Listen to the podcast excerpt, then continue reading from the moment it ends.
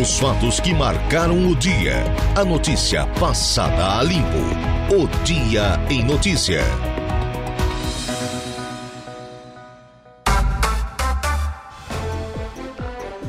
Agora são 16 horas e 9 minutos, 16 e 9. Boa tarde para você, nosso ouvinte da Rádio Araranguá 95.5 FM.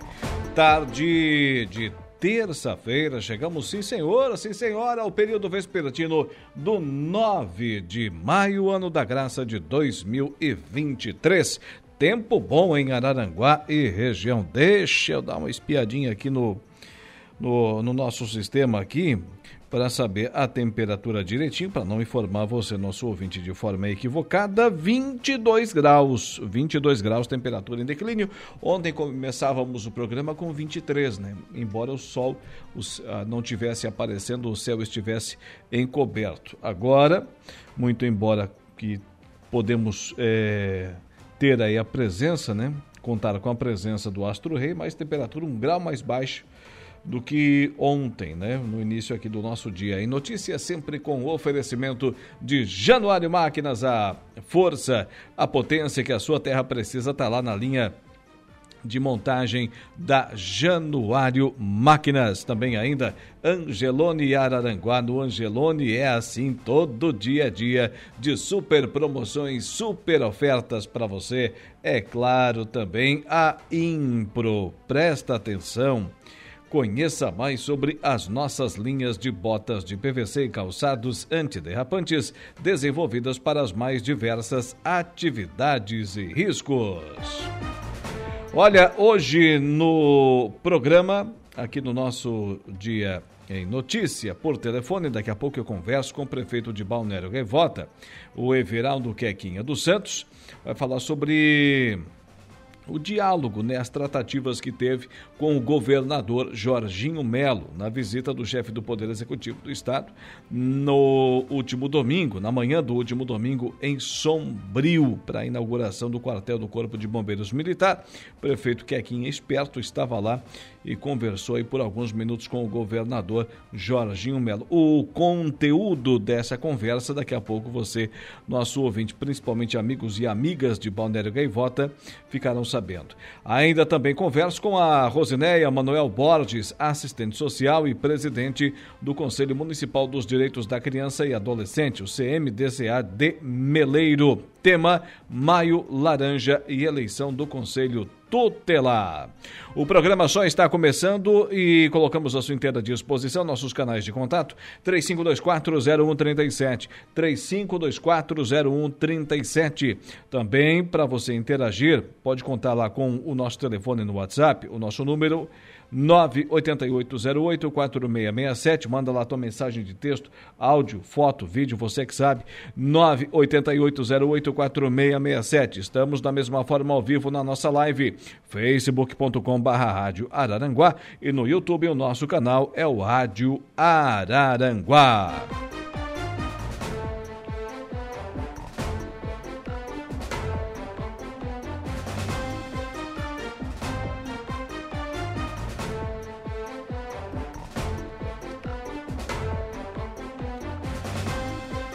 Olha, e além de tudo isso, teremos aqui a nossa conversa do dia com Saulo Machado e Lucas Casagrande, a previsão do tempo com Ronaldo Coutinho, as ocorrências policiais com o Jairo Silva e ainda o momento esportivo com Dejair Inácio e, claro, a oração do Ângelos com o padre Daniel Zílio. O programa só está começando, então vamos ao nosso ofício, que é o de informar.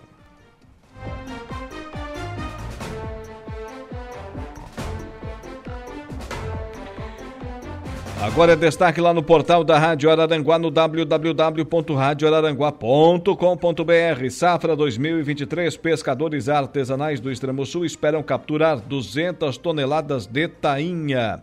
Te apraz uma tainha, Dudu? Assada, recheada, hum, também frita, né? Ali, é claro. Claro é, das mais diversas formas, uma tainha, hum, é uma delícia. Usavam estrutura e detentos do presídio de Araranguá. Quem? Empresários são condenados por produção e venda de gelo impróprio para o consumo. Mas que barbaridade. Servidores aprovam proposta de reajuste salarial. Ainda lá no portal, ataques às escolas, passado o susto, o que faremos? Padre Daniel Zilli apresenta projeto Amaivos ao governador Jorginho Melo. Devolução da Câmara de Maracajá gera reação de vereador. Estamos fazendo de tudo para que isso se resolva, diz secretário sobre a obra no buraco da Beira Rio. Polícia prende homem com mandado de prisão em Araranguá e, entre aspas, Transamazônica do Vale do Araranguá, longe de uma conclusão. Matérias que agora estão em evidência lá no www.radioararanguá.com.br.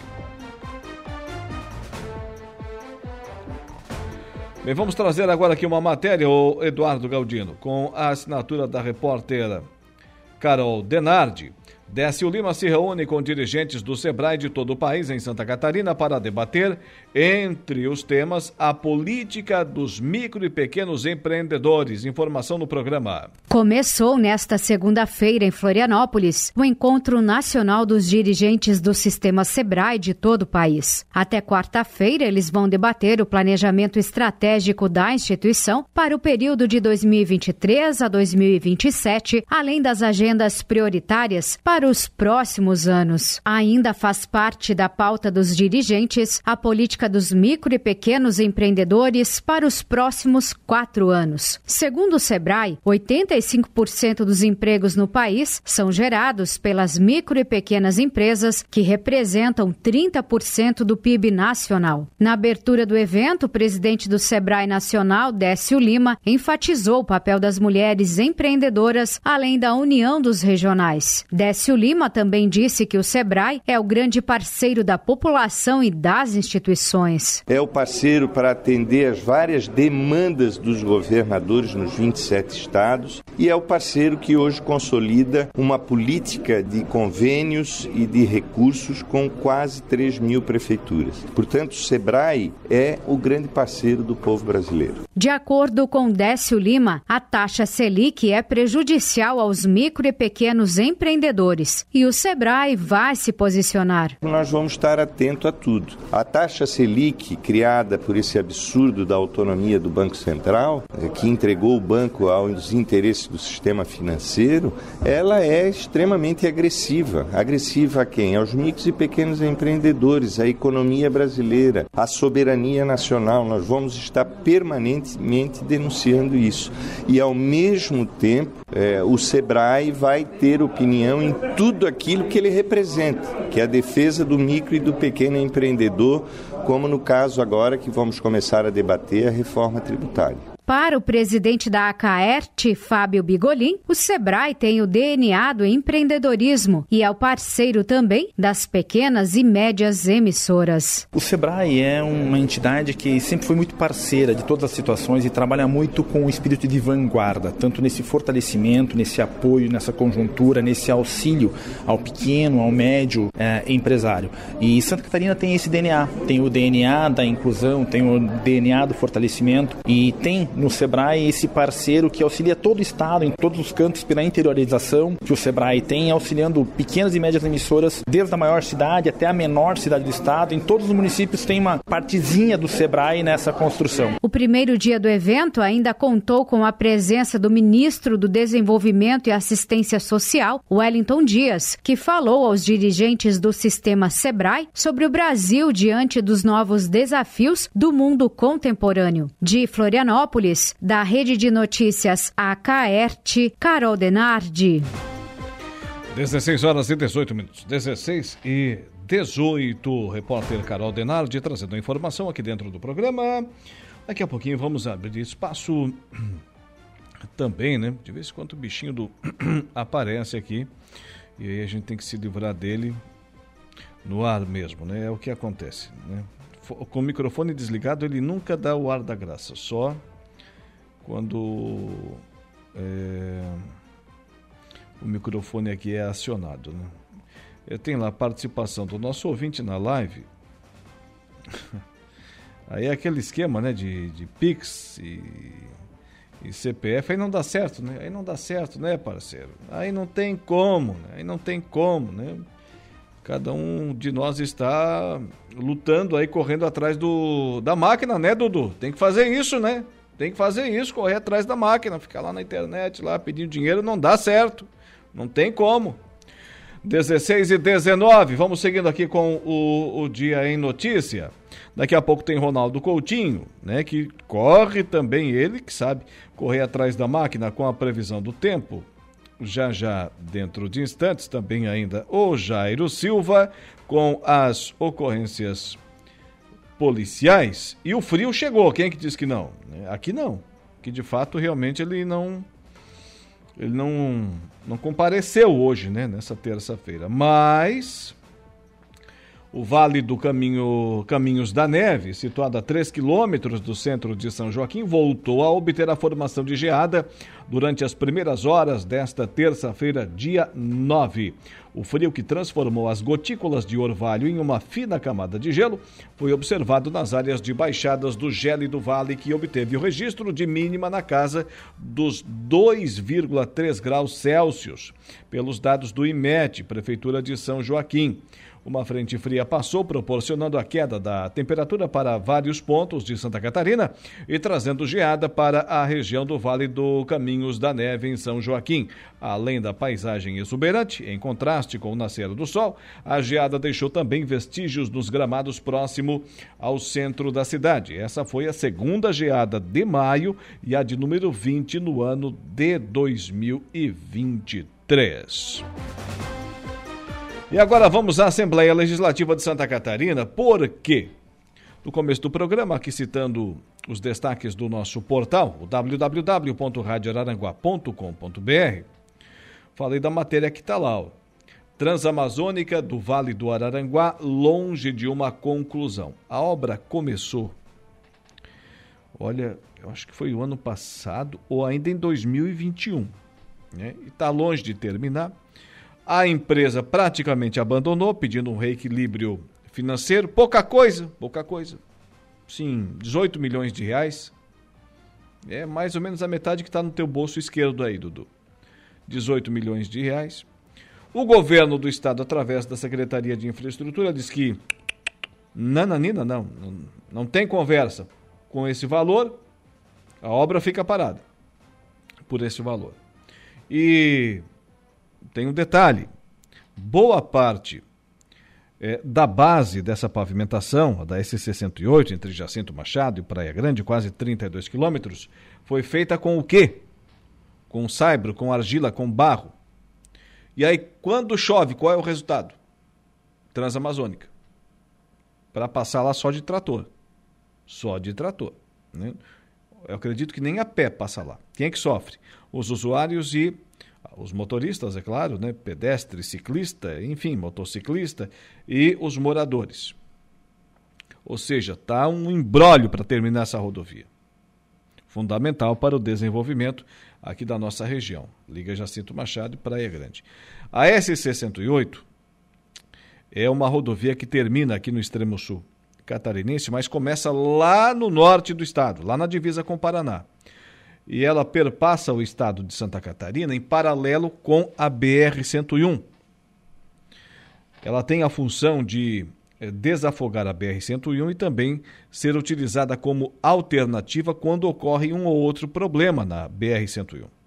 Como, por exemplo, aqueles infindáveis alagamentos que tínhamos aqui na barranca em Araranguá, quando chovia, não precisava chover demais, só um pouquinho, e a BR-101 ficava alagada.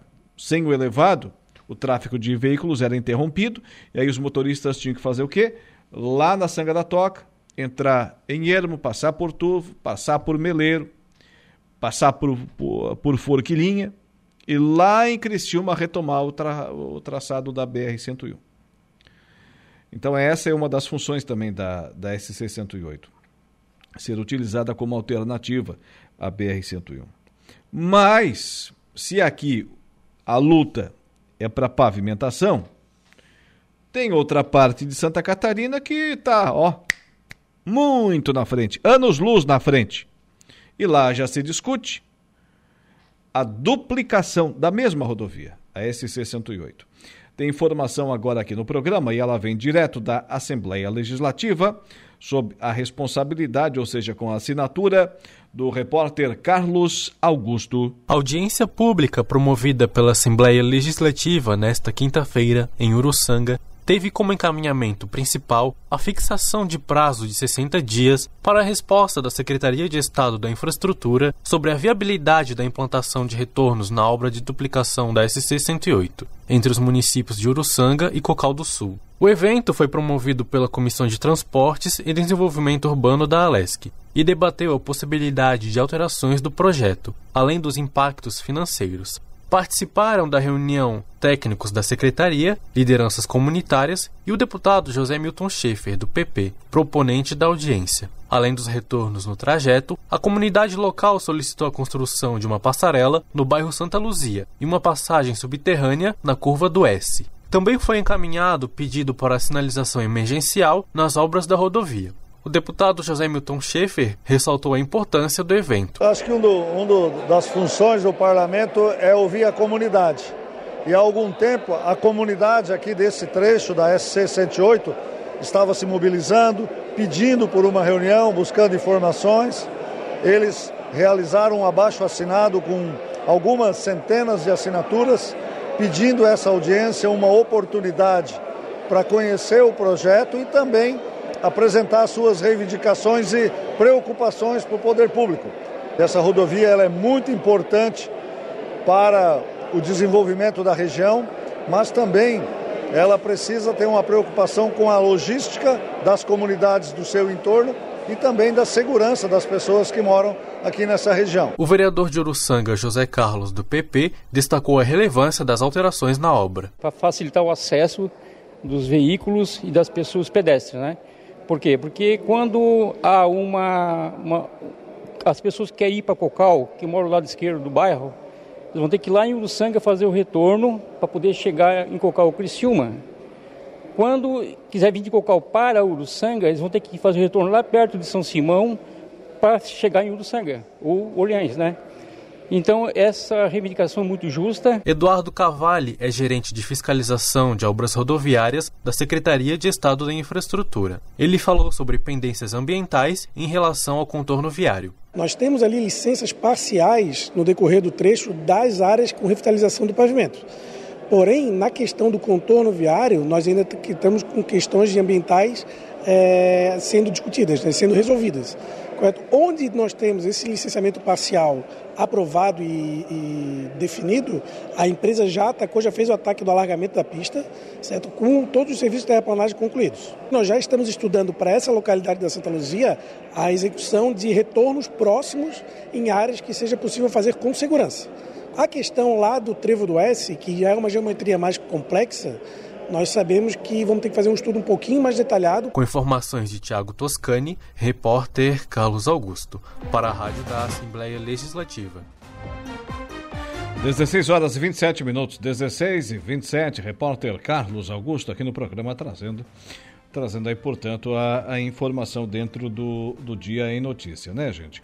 Olha, presta atenção, conheça mais sobre as nossas linhas de botas de PVC e calçados antiderrapantes desenvolvidas para as mais diversas atividades e riscos. Estou falando para você da Impro. Bota casual lazer, bota infantil, calçado antiderrapante, botas de PVC. Solicite um atendimento. 3537 9078 e 3537 9081. A Impro vem ao longo dos seus mais de 14 anos de existência investindo em soluções e equipamentos de proteção individual para os mais vastos segmentos do mercado.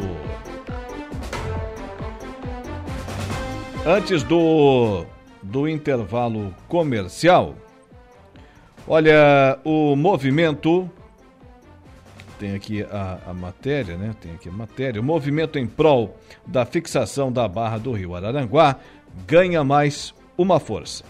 Nesta terça-feira, hoje, portanto, dia 9, o presidente da Câmara de Vereadores de Araranguá, Luciano Pires, e o vereador Samuel Nunes, o Samuca, acompanhados de um dos representantes dos pescadores de caniço do Rio Araranguá, Ângelo Gabriel dos Santos, estiveram na capital do estado para entregar um requerimento em favor da pauta na Secretaria de Agricultura. Segundo o presidente, esse foi um importante passo está esta, esta, né? Esta, né? Não é uma bandeira apenas regional, mas de todo o estado. É uma luta antiga que não mediremos esforços. Na secretaria foram recepcionados pelo chefe de gabinete João Carlos Ecker, Participaram ainda o suplente de deputado estadual Daniel Cândido e o presidente da Federação Catarinense da Pesca, Ivo da Silva. Estamos motivados com a recepção na secretaria e prontos para entregar a demanda para outras autoridades, avaliou o vereador Samuca. Uma logomarca do movimento Barra Já, hashtag Barra Já, também começa a ser divulgada nesta semana. Nos próximos dias, a marca integra a campanha com diversas peças publicitárias que serão vistas nas redes sociais dos grupos que apoiam a causa. E para encerrar o bloco de, de, informação, sim, porque notícia é o que não falta por aqui, a Prefeitura de Maracajá adquiriu mais uma nova ambulância zero quilômetro. Se é nova, é zero, né? Para atender os serviços da saúde no município. A entrega simbólica do veículo aconteceu na tarde de ontem, dia 8, segunda-feira, em frente à Prefeitura, e participaram do ato o prefeito Aníbal Brambila, a secretária de Administração e Finanças, Rejane Pereira, a diretora de Saúde, Michele Gonçalves, e o servidor motorista Oriosvaldo Florentino, o Vardinho. A ambulância é um furgão marca Mercedes-Benz, adquirida com recursos próprios e emenda parlamentar, totalizando 320 mil reais. Intervalo comercial, daqui a pouquinho a gente volta. A notícia passada a limpo. O Dia em Notícia. Previsão do tempo. Oferecimento. Faça já sua matrícula. Chame no Whats 999 150 433. Graduação Multi-UNESC. Cada dia uma nova experiência. Laboratório Rafael. Lojas Benoit. Bife Materiais de Construção. E Estruturaço Loja de Drywall. No Distrito Industrial em Araranguá. 16 horas e 41 minutos. 19, claro, faltando. Só porque eu falei, né? Virou digital aqui. 18, 18. Faltando para as 5 horas da tarde dessa terça-feira, que não tá tão fria assim, o Ronaldo Coutinho. Boa tarde. Boa tarde, compadre Campolino. Deixa chegar à noite. Espera, como dizia um personagem da TV. É, vai ser que não é aquela massa polar que, que traz frio uh, o dia todo, né? Então, durante o dia, como tem sol, o ar está mais seco, a temperatura dá uma subida. E aí, à medida que vai, vai sumindo o sol, a temperatura cai e cai rápido na região. Para te ter uma ideia, nós temos locais aqui na, no estado já com 10 graus agora, ali no endereço da sogra, a estrada da Jararaca. Hum. Tá, ele está com 10 e 3. Ela está ouvindo, hein? Eu aqui está começando. Ela está ouvindo. Não, está no outro lado. Estou falando da minha. Tá bom, então serve para todas. É, o tempo segue no geral com um tempo bom na região. Amanhã pode chegar abaixo de 10 graus. E à tarde uns 22, 24, tempo bom. Na quinta também, perto abaixo de 10 graus. À tarde agradável, com mais nuvens o mar fica um pouco agitado. Mantém a tendência de tempo também bom na região no decorrer da ali da, vamos assim, da, da quinta, sexta-feira com maior nebulosidade, podendo ter alguma garoa, algum chuvisco, alguma coisinha rápida, isolada na sexta, e fica frio. Sábado e domingo, tempo bom, pode amanhecer aí entre 6 e 9 graus, e à tarde fica bem agradável. E o frio prossegue semana que vai entrar. Aqui na Serra, hoje já tivemos 0,3 em São Joaquim, nos próximos dias vão ter pontuais negativos aqui na Serra, em partes do centro e do oeste do estado. E geada em várias regiões de Santa Catarina. Na maioria, geadas pontuais. Pode ser um pouquinho mais amplo aqui na Serra, onde o frio vai ser mais intenso. Da Climatea, Ronaldo Coutinho. Coutinho, todo esse frio no mês de maio já nos manda a mensagem de que teremos um inverno mais rigoroso do que foi ano passado ou não? Não, não. Esse inverno vai ser bem bagunçado. Momentos de frio forte e alguns de calor. E muita umidade. E para quem for então, para encerrar, para quem for então para casa da mamãe, quem tem ela viva ainda, né? E foi para casa da mamãe domingo, dia delas, tiver aquele fogãozinho além, ajuda, né? Uh, e como? Principalmente aqui. então tá, meu amigo. Tenha uma boa tarde e até amanhã. Igualmente, tchau. Ronaldo Coutinho com a previsão do tempo. Oferecimento. Unifique. A tecnologia nos conecta. Autoelétrica RF Araranguá. E Eco Entulhos. Limpeza já. Fone 99 600 8000.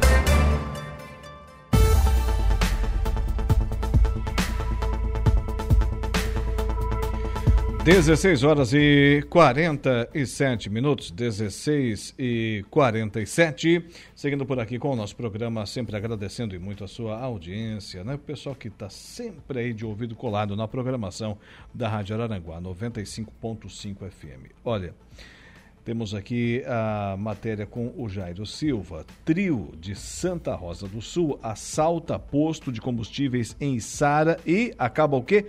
Preso. Jairo Silva, conta mais essa pra gente. Boa tarde. Boa tarde, Araúna. Um posto de combustíveis localizado na cidade de Saralaor foi alvo de um assalto a uma armada na última semana. Os suspeitos anunciaram o roubo, levando então a quantia em dinheiro e se evadindo do local no sentido rodovia C445.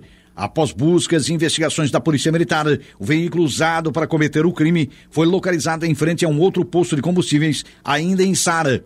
Durante a abordagem, foi possível identificar três homens, ambos naturais do município de Santa Rosa do Sul, aqui na região da MESC, e um dos indivíduos estava foragido do sistema prisional.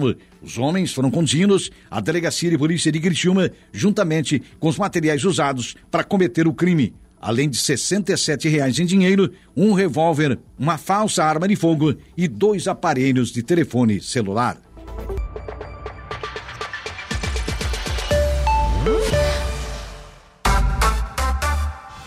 16 horas e 50 minutos, 16 e 50. Olha aqui.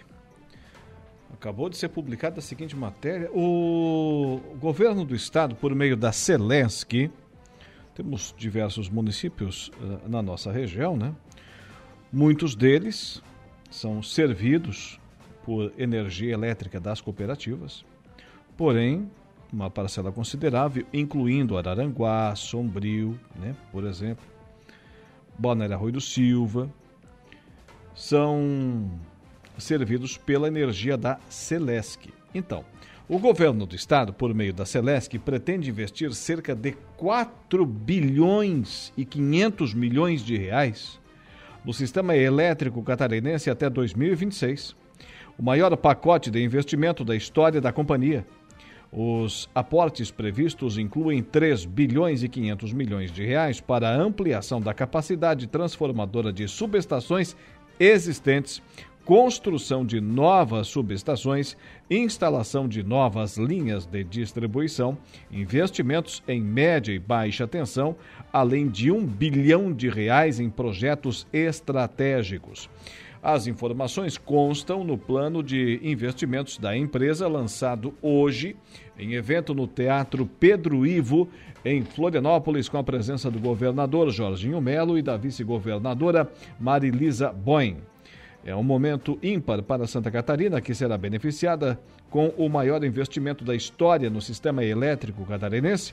Isso representa mais oferta, qualidade e disponibilidade de energia para a população e para quem gera emprego e renda.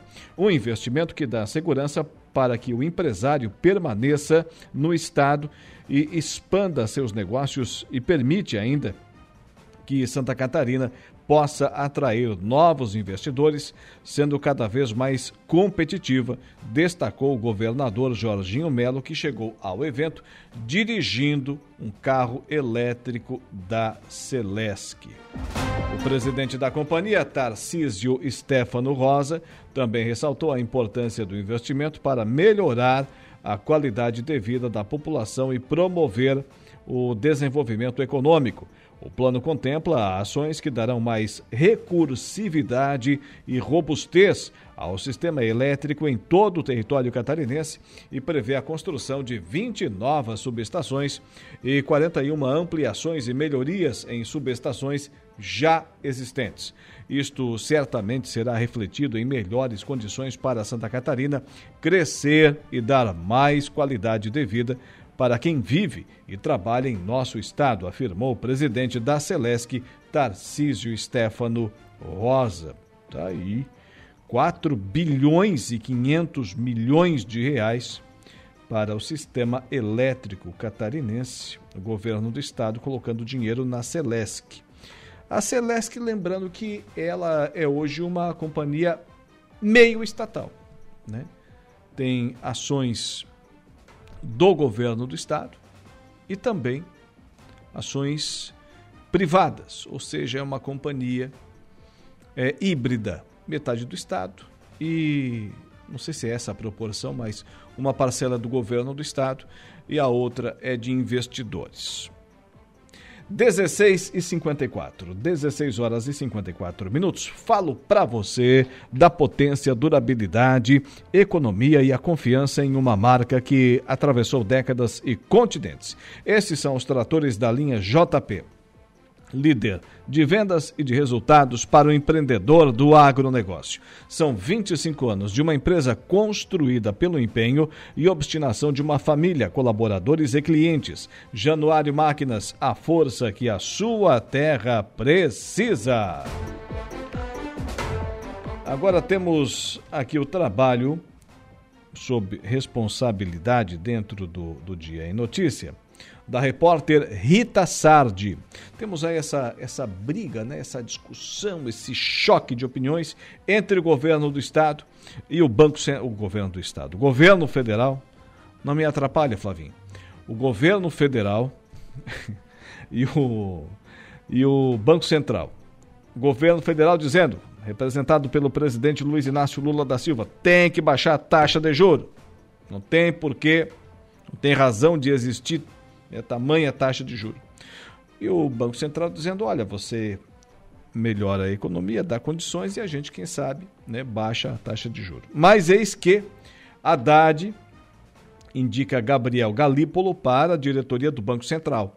Pacheco diz que nome tem bom trânsito com o Congresso Nacional. Informação no programa o ministro da Fazenda, Fernando Haddad, confirmou nesta segunda-feira a escolha de seu secretário executivo, Gabriel Galípolo, para a diretoria de política monetária do Banco Central. O nome de Galípolo é uma possibilidade para a futura substituição do presidente do Banco Central, Roberto Campos Neto, que termina seu mandato no final de 2024. Em outra vaga na diretoria de fiscalização do Banco Central, foi indicado o servidor Ailton Aquino dos Santos. Os nomes serão encaminhados ao Senado Federal, que realizará sabatina com os indicados. Vale lembrar que, se aprovado, Galípolo terá assento no Comitê de Política Monetária do Banco Central, que formula a taxa básica de juros, hoje em 13,75%. O presidente do Senado, Rodrigo Pacheco, do PSD de Minas Gerais, considera Galípolo um bom nome nome? Eu considero o Gabriel Galípolo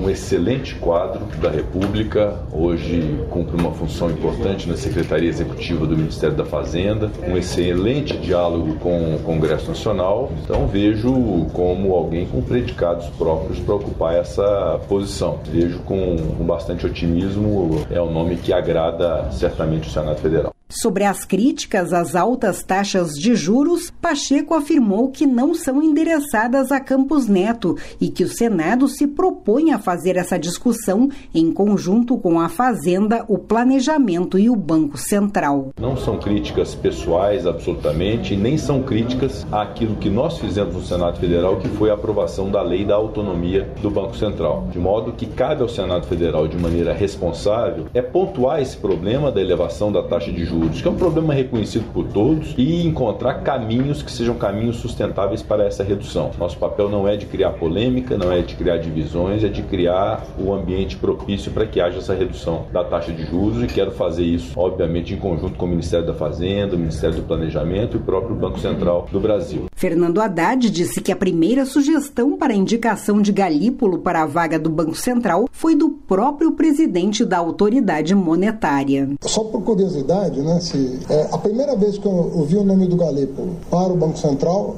é, partiu do Roberto Campos Neto. Eu estava no G20, na Índia, fomos almoçar juntos e foi a primeira pessoa que mencionou a possibilidade do Galípolo ir para o Banco Central é, no sentido de entrosar as equipes do Banco Central e da Fazenda. De Brasília, da Rede de Notícias Acaerte, repórter Rita Sardi. Repórter Rita Sardi, aqui no Dia em Notícia. Antes do intervalo comercial, Falo para você do Angelone. Angelone Araranguá. Olha, todo dia é dia de super promoções, super ofertas para você. Falando nas ofertas, daqui a pouquinho, né? Daqui a pouquinho trago aqui para você, nosso ouvinte, as ofertas especiais também para essa terça-feira. Mas olha, aplicativo Angelone é um novo jeito de você encher o carrinho. É bem simples. Baixe o aplicativo, se cadastre, acesse o canal Promoções, ative as ofertas exclusivas de sua preferência e pronto. Faça suas compras na loja, identifique-se no caixa e ganhe seus descontos. Toda semana novas ofertas. Aplicativo Angelone, baixe, ative e economize. Vamos trabalhar um pouquinho? Vem cá, Flavinho, vem cá. Vem cá. Aciona o microfone 2 aí, Dudu. Escolhe o 2, o 3, 4 ou 5. O 5, pode ser o 5. Faz é ele dar volta na mesa. Alô, alô, bem amigos do Boa Rádio tarde. Aranguá. Boa te- tarde, Alaor. Não te passa. Aqui. Ah, ali, garoto. Aparece na Aí, live. ó. O que, que tem hoje no Flávio Filho Cast? Hoje a gente tem o Jackson Santos, é o diretor de marketing da Scania, e o Renan Pacheco também trabalha com marketing da Urbia, da, que administra o parque ali da, dos Canyons e tal. Só bicho bom. Aqui só anda com, com bicho bom, né, Laura? Ah, é? É.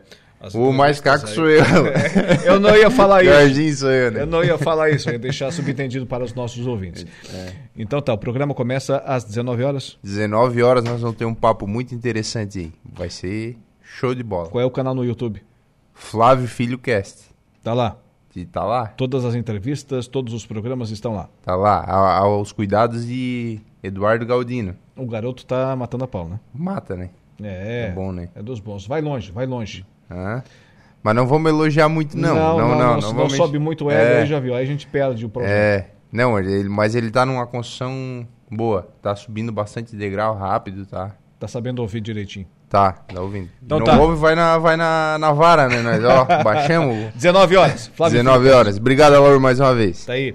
Intervalo comercial antes dele, notícia da hora com Igor Klaus. Voltamos com a notícia, Laura, que aos 75 anos morre em São Paulo a cantora Rita Lee. Notícia da hora. Oferecimento: Giasse Supermercados, Laboratório Bioanálises, Civelto Centro de Inspeções Veicular, Clínica de Olhos São José, Lojas Colombo, Rodrigues Ótica e Joalheria. E Mercosul Toyota. A cantora Rita Lee, de 75 anos, morreu na noite desta segunda-feira. Ela foi diagnosticada com câncer de pulmão em 2021 e desde então tratava a doença. A família confirmou o falecimento nas redes sociais da cantora. Ela morreu em sua residência em São Paulo, na capital paulista, no final na noite de ontem. Aspas, cercada de todo o amor de sua família, como sempre desejou, foi o que disse o comunicado da família. O velório será aberto ao público no planetário do Parque Ibirapuera, nesta quarta-feira, das 10 às 17 horas. Rita Lee deixa o marido, Roberto de Carvalho, e três filhos, Beto de 45, João de 44 e Antônio de 42 anos. Eu sou Igor Klaus e este foi o Notícia da Hora.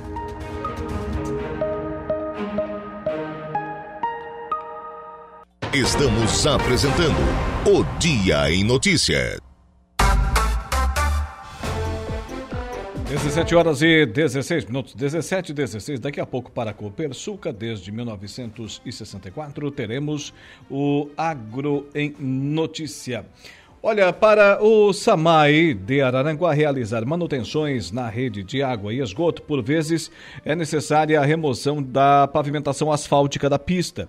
E para garantir boa trafegabilidade na via, é preciso providenciar o recapeamento asfáltico nesses trechos. Consciente disso, o SAMAI promove a licitação via pregão presencial visando a aquisição para entregas futuras de 550 toneladas de massa asfáltica de concreto betuminoso, usinado e quente. É, esse material será aplicado na execução de manutenção e conservação das ruas e avenidas com pavimentação asfáltica. Operação Tapa Buracos, danificadas em virtude de conserto de vazamentos e ampliações realizados pelo SAMAI em redes de distribuição de água tratada e em redes do sistema de esgotamento sanitário. Os interessados em participar da referida licitação têm até às 9 horas e 30 minutos do dia 15 de maio, segunda-feira, para habilitar-se e entregar suas propostas no setor de protocolo geral do SAMAI, situado a unidade administrativa Rua Expedicionário Iraci, Luquina 711, bairro Uruçanguinha, em Araranguá. De acordo com o edital, os valores máximos admitidos para recebimento dos respectivos produtos são de 330 mil reais da massa asfáltica de concreto betuminoso usinado a quente e 36 mil reais na emulsão asfáltica de ruptura rápida RR2C 4 mil litros, podendo totalizar até 366 mil reais. Aí, portanto, Samai de Araranguá vai adquirir material para recapear vias afetadas por intervenções decorrentes de obras de saneamento. Deixa-me ver aqui quem está comentando lá na nossa live do Facebook. É ela, Nadir Machado. Obrigado, Nadir, pela audiência. Boa tarde, Alaor. Boa tarde. Estou aqui com o meu radinho ligado. Que maravilha. Abraço, Nadir. Também ainda curtindo lá é, dando joinha na nossa live. Deixa-me ver aqui o José Hugo Sudbrack. Obrigado, obrigado também aqui ao José Hugo e a Nadir Machado, pessoal que está interagindo lá com a nossa live no Facebook nesse exato instante. Olha, vamos aqui. Lembrando que daqui a pouco tem Dejair Inácio com o Momento Esportivo. Agora, o Eduardo Galdino, vamos fazer uma alteração na pauta do programa e trazer para a Copersuca o Agro em Notícia. O Agro em Notícia. Oferecimento. Copersuca. Há 57 anos cooperando com muito sucesso.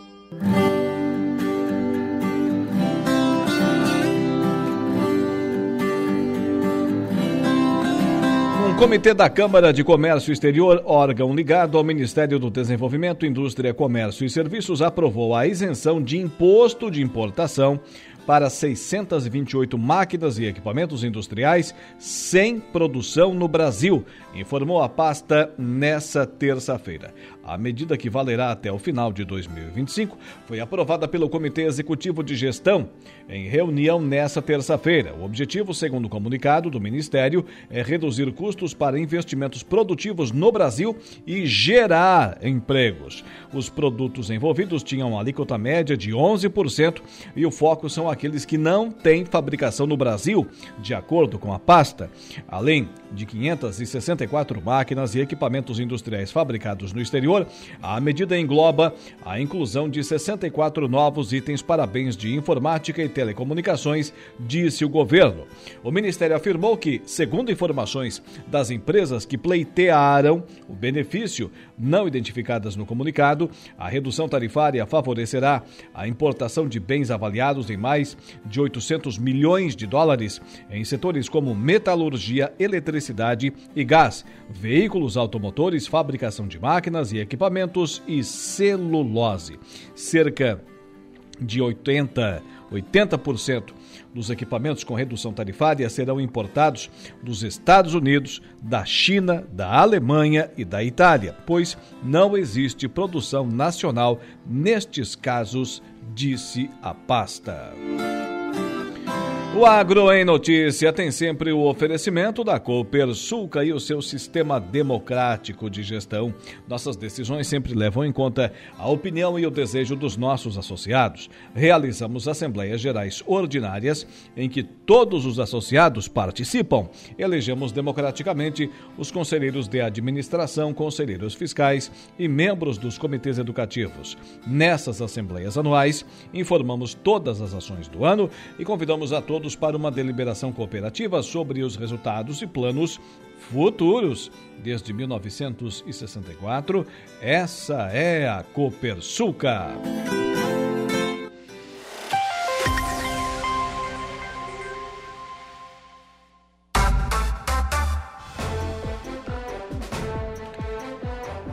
Olha o que tem de prefeito indo pro Chilindró, né? Não tá fácil. Prefeito e vice deixaram cargos nesta segunda-feira em Brusque. Chapa foi caçada pelo TSE por abuso de poder econômico. Nesse caso aqui, eles não foram presos, né? Só perderam a função. Né? Só perderam a função. Os presos foram outros. É, na Operação Mensageiro, nessa ação aqui foi outra. Presidente da Câmara assume interinamente o executivo. Repórter Juliane Ferreira. O agora ex-prefeito Ari Vec, do MDB, e o ex-vice-prefeito Pastor Gilmar Duerner, do DC, realizaram a assinatura dos documentos de cassação dos diplomas, conforme determinação do Tribunal Superior Eleitoral, diante da decisão do colegiado de ministros da Corte, que resultou em novo episódio de intervenção de mandato político-administrativo administrativo na história de Brusque. Hoje estou deixando dignamente o exercício do cargo público de prefeito de Brusque, em razão de uma decisão judicial a qual considero injusta Injusta, injusta. Com o gabinete oficial ocupado pelo Corpo de Secretários Municipais, diretores e superintendentes, apoiadores, vereadores da base governista e familiares, Ari Vec e Gilmar Duerner falaram pela primeira vez em público sobre a decisão do TSE. Saio com a cabeça erguida, com as mãos limpas, sem um processo sequer,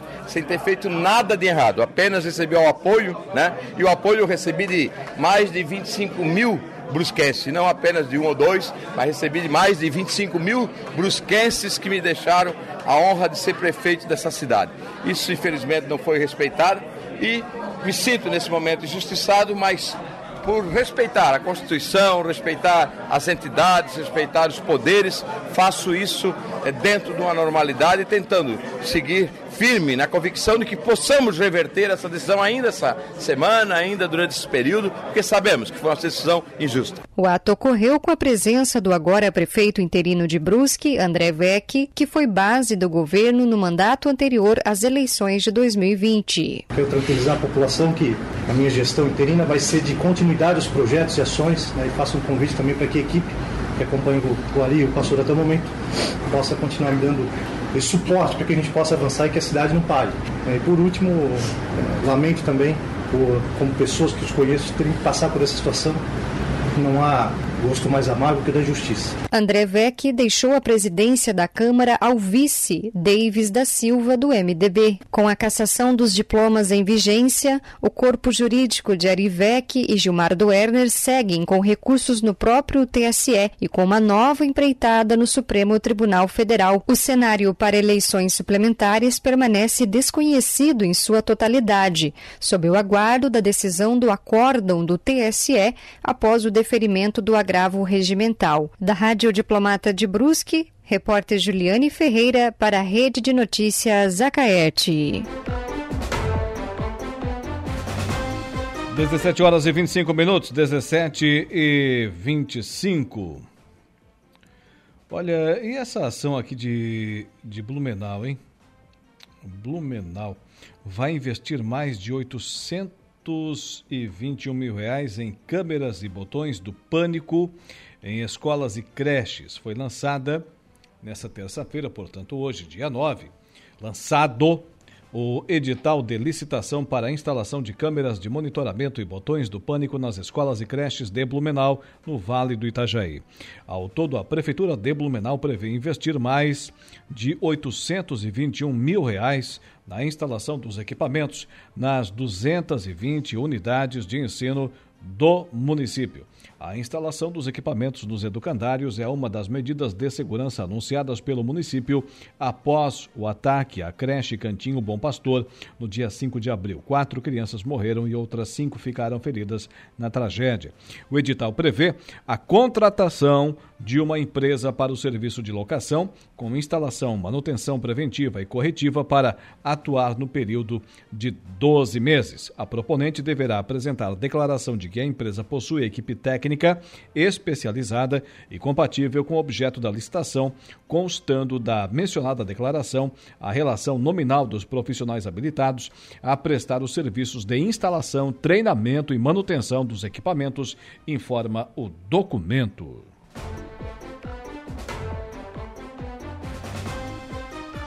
E na Januário Máquinas, hein? Olha, potência, durabilidade, economia e a confiança em uma marca que atravessou décadas e continentes. Esses são os tratores da linha JP, líder de vendas e de resultados para o empreendedor do agronegócio. São 25 anos de uma empresa construída pelo empenho e obstinação de uma família, colaboradores e clientes. Januário Máquinas, a força que a sua terra precisa.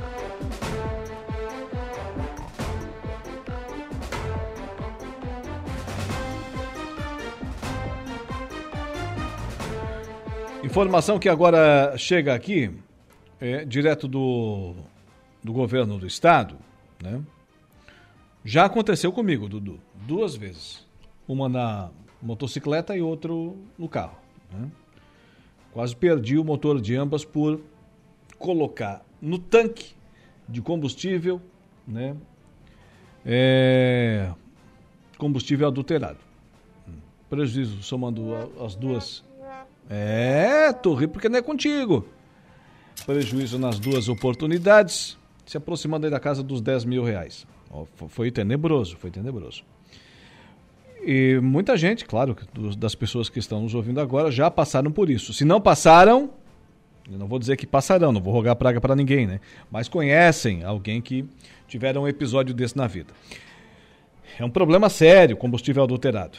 E Metro de Santa Catarina fiscaliza mais de 600 bombas de combustíveis no estado. Informação no programa. O Imetro de Santa Catarina realizou uma operação especial de fiscalização nas bombas de combustíveis e de gás natural em postos de combustíveis em todas as regiões do estado. Entre os dias 2 e 5 de maio, cerca de 630 bombas foram verificadas e 25 não estavam em conformidade com as regras. A ação faz parte do Plano Nacional de Vigilância de Mercado do Inmetro, realizado desde o último dia 11 de abril, com duração de 90 dias. O objetivo é orientar consumidores, produtores e comerciantes sobre sobre os riscos dos produtos irregulares, piratas e das fraudes. O presidente do Imetro de Santa Catarina, Alexandre Sorato, explica a importância da fiscalização feita pelo órgão. O erro máximo admissível contra o consumidor é de 0,5%. Por exemplo, em um abastecimento de 50 litros, é permitido até 250 ml a menos. No entanto, o Imetro já encontrou fraudes meteorológicas com erros superiores a 10%. Isso significa que, por exemplo, nesse mesmo abastecimento de 50 litros, com este erro de 10%,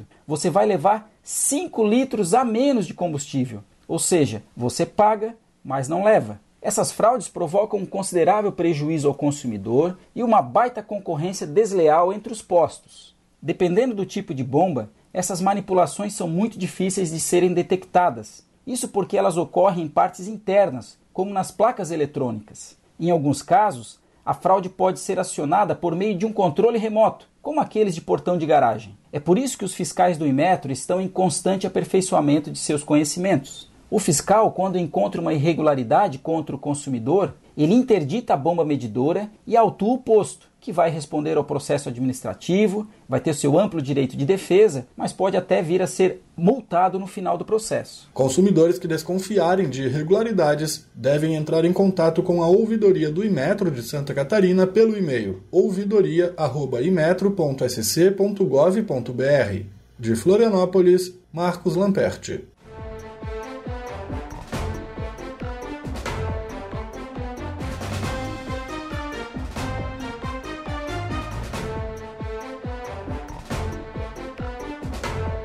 17 horas e 30 minutos. Olha, no Angelone Araranguá, todo dia a dia de super promoções, hein? Colchão mole bovino Montana Best Beef, peça R$ 34,90 ao quilo. Carré suíno Seara resfriado, R$ 15,90.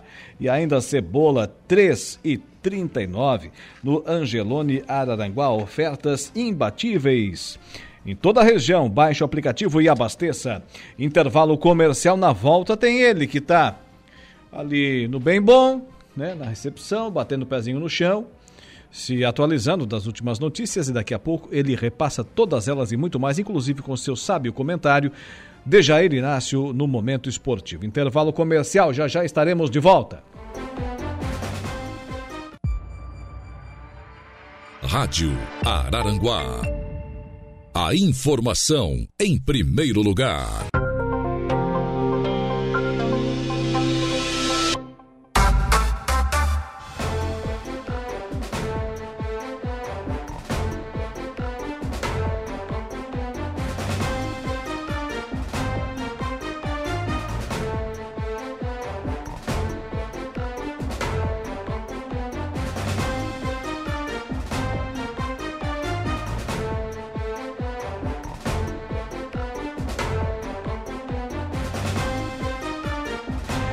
Dezessete horas e 40 minutos, vamos seguindo por aqui com o nosso Dia em Notícias, sempre com o oferecimento do Angelone. Você conhece o canal Promoção do Angelone? Em são ofertas exclusivas nas lojas para clientes do Clube Angelone.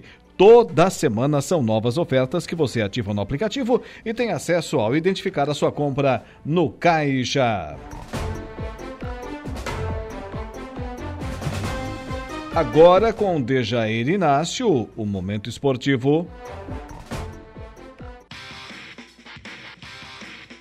Momento esportivo. Oferecimento. De Pascoal Araranguá. F3M. O Lojão Materiais de Construção. E Guia Autocar Mecânica Automotiva.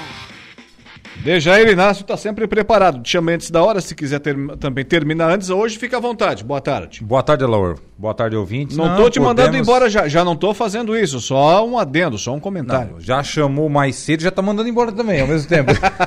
se quiser, a gente toca até seis e meia, não tem problema. Não, aí também não, né? É muito esporte, é muita informação. Suíço Veteranos começa em Maracajá no final do mês. Começa, começa um quarentão, digamos assim, lá no Maracajá no final do mês, um regional de futebol 7, categoria veteranos, nascidos até 31 de dezembro de 83, ou seja, tem que ter 40 anos completo ou que irá completar 40 anos neste ano de 2023. O início será no dia 26 deste mês de maio, uma hum. sexta-feira. Os jogos acontecerão todas as sextas-feiras. Serão seis, é, seis equipes participantes. São elas as equipes do São Cristóvão, do Espigão Grande, o Pontão Santa Cruz, Juliano Jacques Corretor, o Master do Maracajá, o JKS Barra Velha e também a equipe do Verdinho 40. Essas aí são as seis equipes participantes do campeonato. Então, portanto, no dia 26 começa a competição com dois jogos. Serão dois jogos a cada é, sexta-feira, ou seja, folgará duas equipes por sexta também. 19h45 jogarão São Cristóvão e Espigão Grande e às 21 horas Pontão Santa Cruz, Juliano Jacques Corretor contra o Master Maracajá esses os jogos aí da primeira rodada do Regional de Futebol 7 lá em Maracajá. Os jogos acontecerão ali no Complexo Esportivo Antônio da Rocha, que ali tem o campo de futebol 11, tem o ginásio, enfim, ali também recebe as festividades do município, como por exemplo a festa do colono. Também acontece ali naquele complexo esportivo e tem o campo de futebol 7 do lado. Aberto, fechado ou meia meio? O campeonato? É. Não é aberto, aberto ao público. É um campeonato regional. É? É regional. Então tá. E falando em regional, temos o Regional de Futsal que segue hoje. O 14 Campeonato Regional de Futsal da Lavin, a Liga Atlética do Vale do Mambituba, segue hoje a edição 2023 com a terceira rodada. Hoje lá no ginásio Manuel Honorato Leonardo, em Ermo. Segue aí a competição às 19 horas pelo Sub-17, Ermo contra o DME de Santa Rosa do Sul, Departamento Municipal de Esportes. Às 20 horas tem a categoria Veteranos, há mais de 40 anos, Ermo contra Araranguá, expectativa aí, Alaor, de um grande jogo. Ermo e Araranguá está sendo muito divulgado aí nas redes sociais, tudo, tudo mais. Esse grande jogo, portanto, hoje às 20 horas lá no ginásio em Ermo. Às 21 horas tem a categoria livre. Ermo contra o Departamento Municipal de Santa Rosa do Sul e também pela categoria livre às 22 horas, Ermo contra a equipe do RB Palhoça.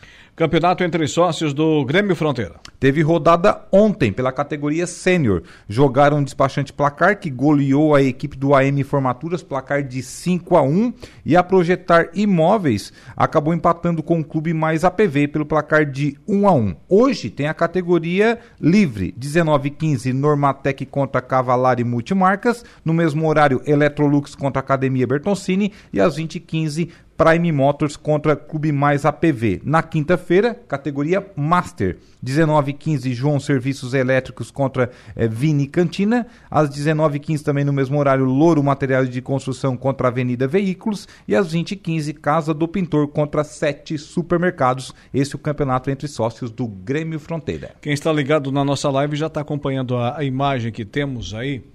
É, o, o Dudu está exibindo também aqui no nosso monitor, o Dejair Inácio. Esse aí é o Laranja Mecânica. A primeira versão do Laranja Mecânica lá de Meleiro, 1999, se não estiver enganado.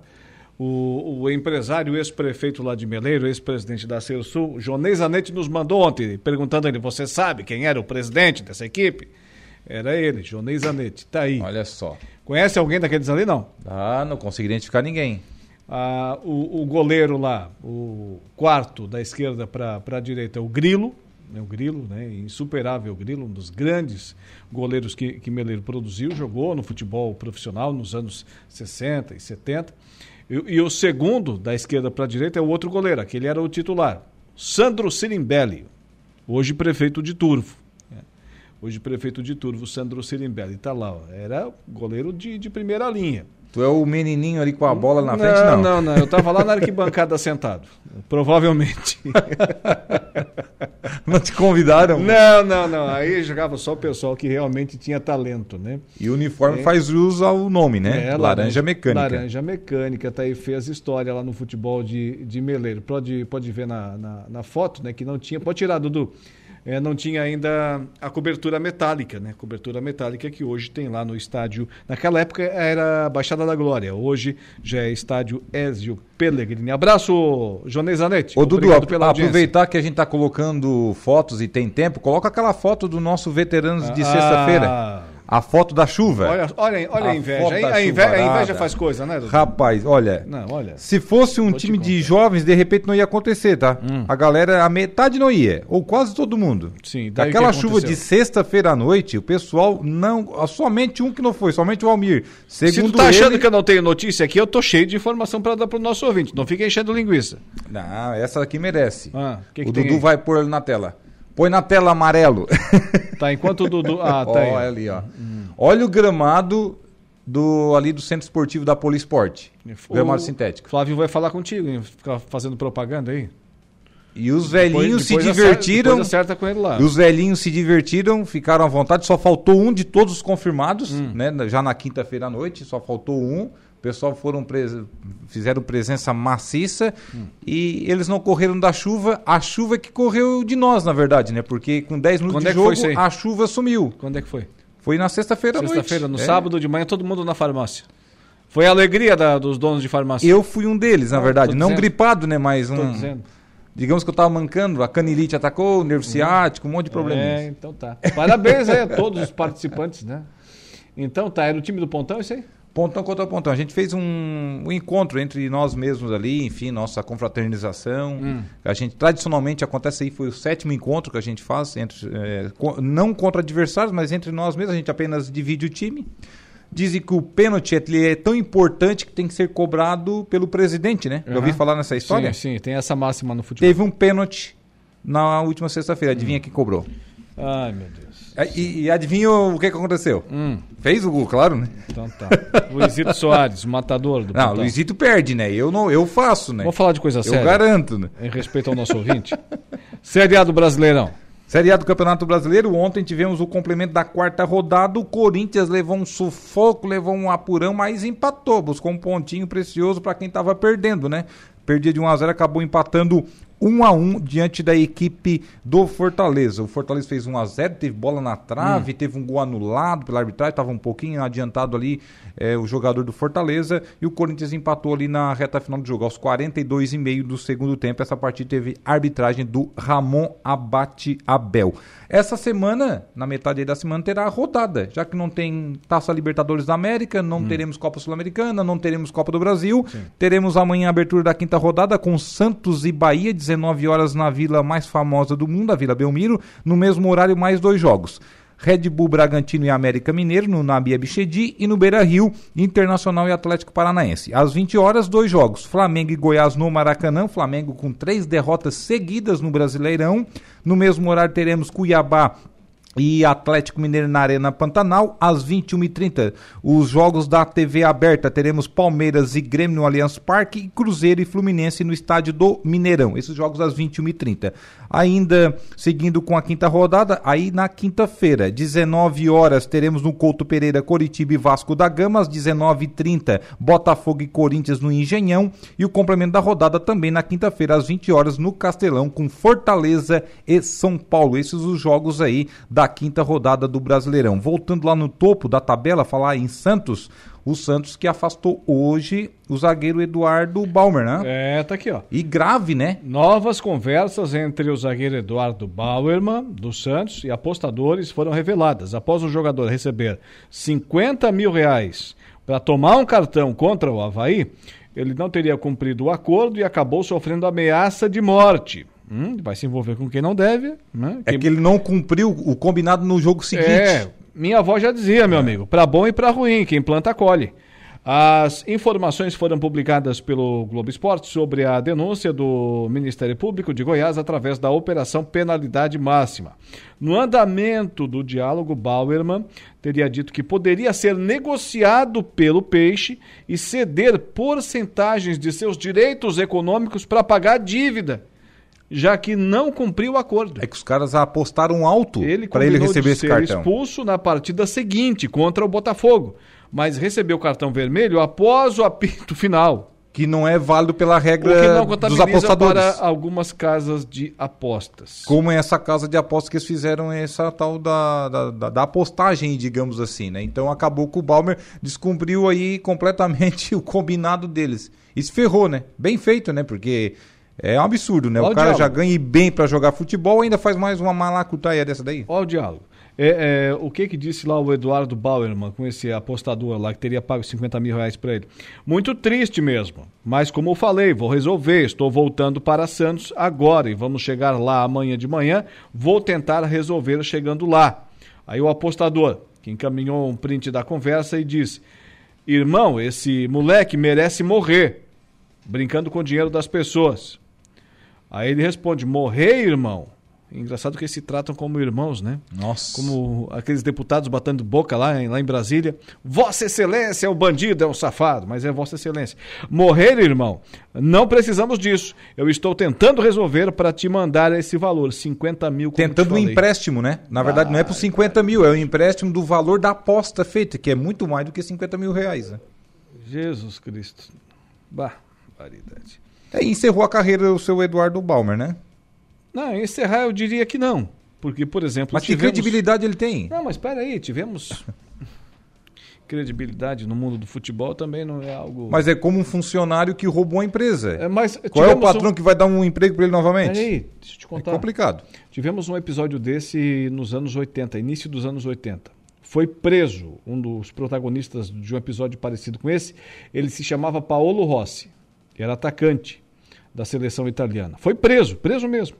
Meses antes da Copa começar, ele foi assim, solto. Foi para a Copa. Conseguiu um habeas corpus, né? E foi campeão. é, mas na Itália, na época, estavam todos os clubes envolvidos. Os e fez o que todos... fez contra é. o, a seleção do, do Brasil, do Toninho Cerezo, do Falcão lá no desastre do Sarriá em 1982. Então tá. Naquele fatídico 2 de julho de 82. Então tá. Agora vamos falar do quê? Da Liga dos Campeões? Liga dos Campeões da Europa. Hoje começou a semifinal da competição, ou as semifinais, já que são jogos de ida e volta. Está empatado, está nos acréscimos já Acabou de terminar a partida. Acabou de acabar? Acabou de acabar, como diz aquele velho ditado. Se cumprimentam ali o Carlos Ancelotti, técnico do Real Madrid, também o Pepe Guardiola, o treinador do Manchester City. 1 a 1 esse jogo lá no Santiago Bernabéu, na Espanha. 1 a 1 o jogo de ida. O Real Madrid atual campeão, né, que já ganhou 14 vezes a Champions League, marcou com o Vinícius Júnior ainda no primeiro tempo e agora na segunda etapa empatou ali o jogador da equipe é, do Manchester City. 1 a 1 foi o placar do jogo. Amanhã tem a outra semifinal. O De Bruyne até que acabou empatando. Amanhã na outra semifinal, um confronto de italianos, Alaor. Hum. Inter de Milão e Milan. Há quanto tempo não chegava um italiano aí na semifinal, né? Sim. E um confronto de italianos aí. O Milan, que é o segundo maior vencedor da Champions, com sete títulos, contra a Inter de Milão, que é tricampeão do torneio. Qual é a fase da competição agora? Semifinais. Semifinais. Afinal, Há quem o diga, né? Hum. Que o campeão está entre Real e Manchester. Quem passar dali leva o título. Não dá pra dizer contra, né? São favoritos. o Manchester é o time do Haaland.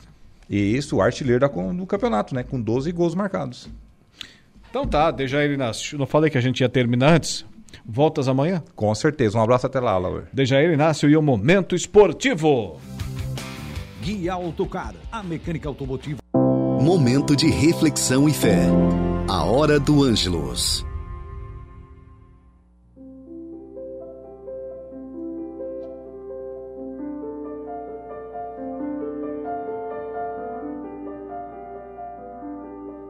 Olá, queridos ouvintes do programa O Dia em Notícia.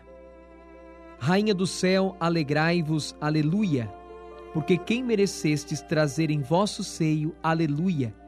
Ave Maria, cheia de graça, o Senhor é convosco. Bendita sois vós entre as mulheres, e bendito é o fruto do vosso ventre, Jesus.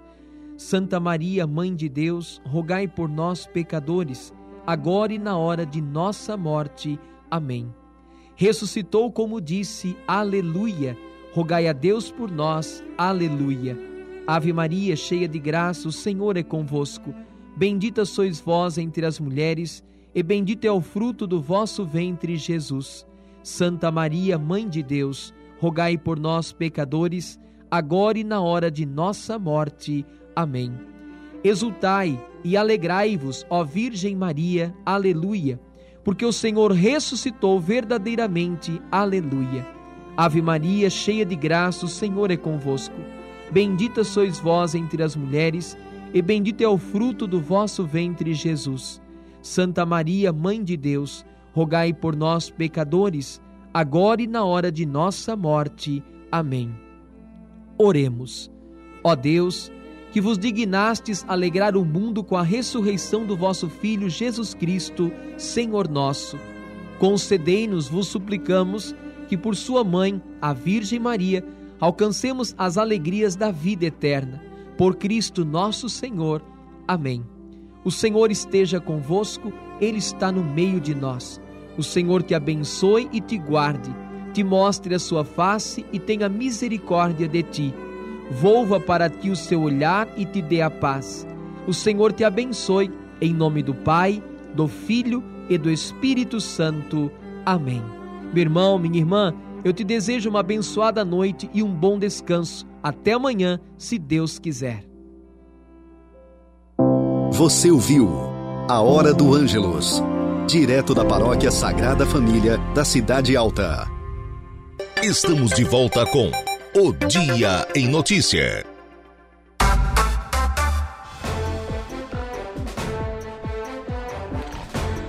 18 horas e 6 minutos, 18 e 6. Estamos de volta com o nosso programa. Conheça mais sobre as linhas de botas de PVC e calçados antiderrapantes da Impro, desenvolvidas para as mais diversas atividades e riscos. Bota casual lazer, bota infantil, calçado antiderrapante, bota de PVC, tudo isso e muito mais. Solicite um atendimento. 3537 9078 e 3537 9081. Abraço lá pro proprietário, o Márcio Fermo, também lá para a esposa Estela.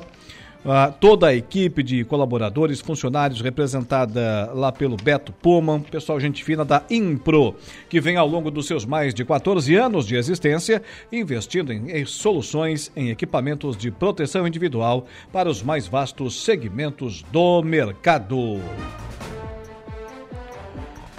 Agora tenho aqui na ponta da linha, no nosso dia em notícia, a, a presença, né, a presença aqui no programa, exatamente, da assistente social e presidente do Conselho Municipal dos Direitos da Criança e do Adolescente, CMDCA de Meleiro, a Rosineia Manuel Borges. Boa tarde, Rosineia. Boa tarde. Boa tarde a todos os ouvintes. Vamos começar falando, Rosineia, do Maio Laranja.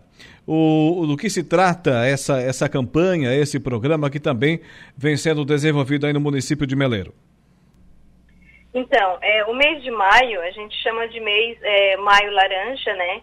Que ele faz é, menção a uma flor, uma flor da cor laranja, que é uma flor frágil. Então, se trata de uma dessa flor para fazer menção também à, à, fragilidade das nossas crianças e adolescentes. É, em 18 de 5 de 73, uma menina Araceli Crespo, de 8 anos, ela sofreu diversas violências, entre elas o abuso sexual, foi assassinada e por isso que sempre no mês de maio é, são feitas ações é, para tratar desse tema tão delicado. Geralmente os, todos os municípios fazem. Hoje o município de Meleiro, ele vem fazendo uma ação que iniciou lá no dia 26 de 4, que foi com a capacitação com a cabo Jaqueline Ocker Sabe de Souza. Ela capacitou os professores da rede municipal de educação do Meleiro. É, no dia 17 e 18, vamos ter, palé vamos ter teatro né, nas escolas, tanto para o Fundamental 1, Fundamental 2 e Ensino Médio, que são crianças e adolescentes, e nós vamos encerrar as ações é, no dia 28 de 5, que é um sábado, um passeio ciclístico, onde vai ser, vai ser é, entre, distribuído bonés com a logo da campanha para todos os participantes. Essa campanha, esse programa é aquele o 18 de maio Faça Bonito, né? Isso, isso. E como as pessoas, como os alunos, principalmente os menores aí do município de Meleiro, têm recebido esse programa que já está em andamento há alguns anos? Eles, é, a gente como trabalha com, nas escolas, assim, eles gostam de participar, eles gostam do teatro, eles gostam, principalmente agora, estão bem animados com a, um passeio ciclístico, e é um tema que é um assunto muito delicado, né, que é o abuso e a exploração é, de criança e adolescente. Por se tratar de um tema é, delicado, é, a gente trata igual, por exemplo, o teatro, ele vai ser trabalhado de duas formas, né, de diferentes faixas etárias.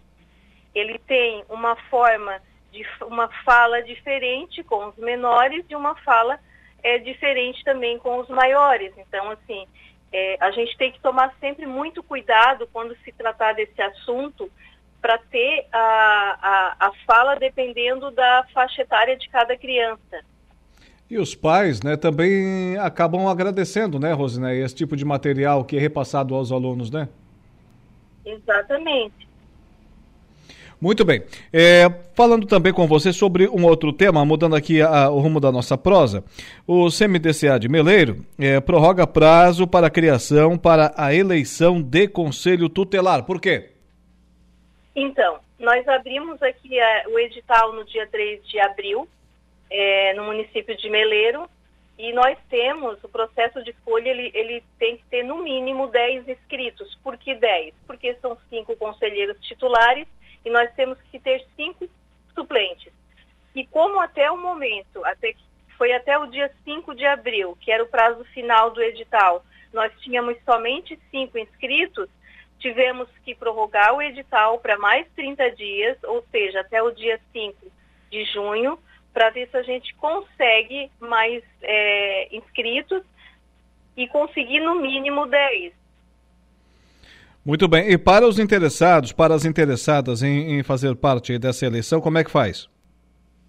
Os interessados é, devem é, abrir lá o edital no, que, que, está no site da prefeitura, porque lá está todas as informações, inclusive quais documentos é, fazer entregar no ato da inscrição, o local da inscrição que é na Secretaria de Educação é, e fazer, a, fazer o preenchimento da ficha presencialmente. Muito bem, o local de inscrição é a Secretaria de Educação no horário das 13 às 17 horas, né? Para mais informações, os interessados, as interessadas devem acessar aí o www.meleiro.sc.gov.br. É isso, Roséia? É isso. Para encerrar, o passeio ciclístico do dia 28 de maio é aberto a toda a população, né? O passeio ciclístico? Isso aberto a toda a população. Aí os bonés, eles vão ser distribuídos para os primeiros 300 inscritos. A gente vai fazer a inscrição, os primeiros 300 inscritos vão ganhar o boné.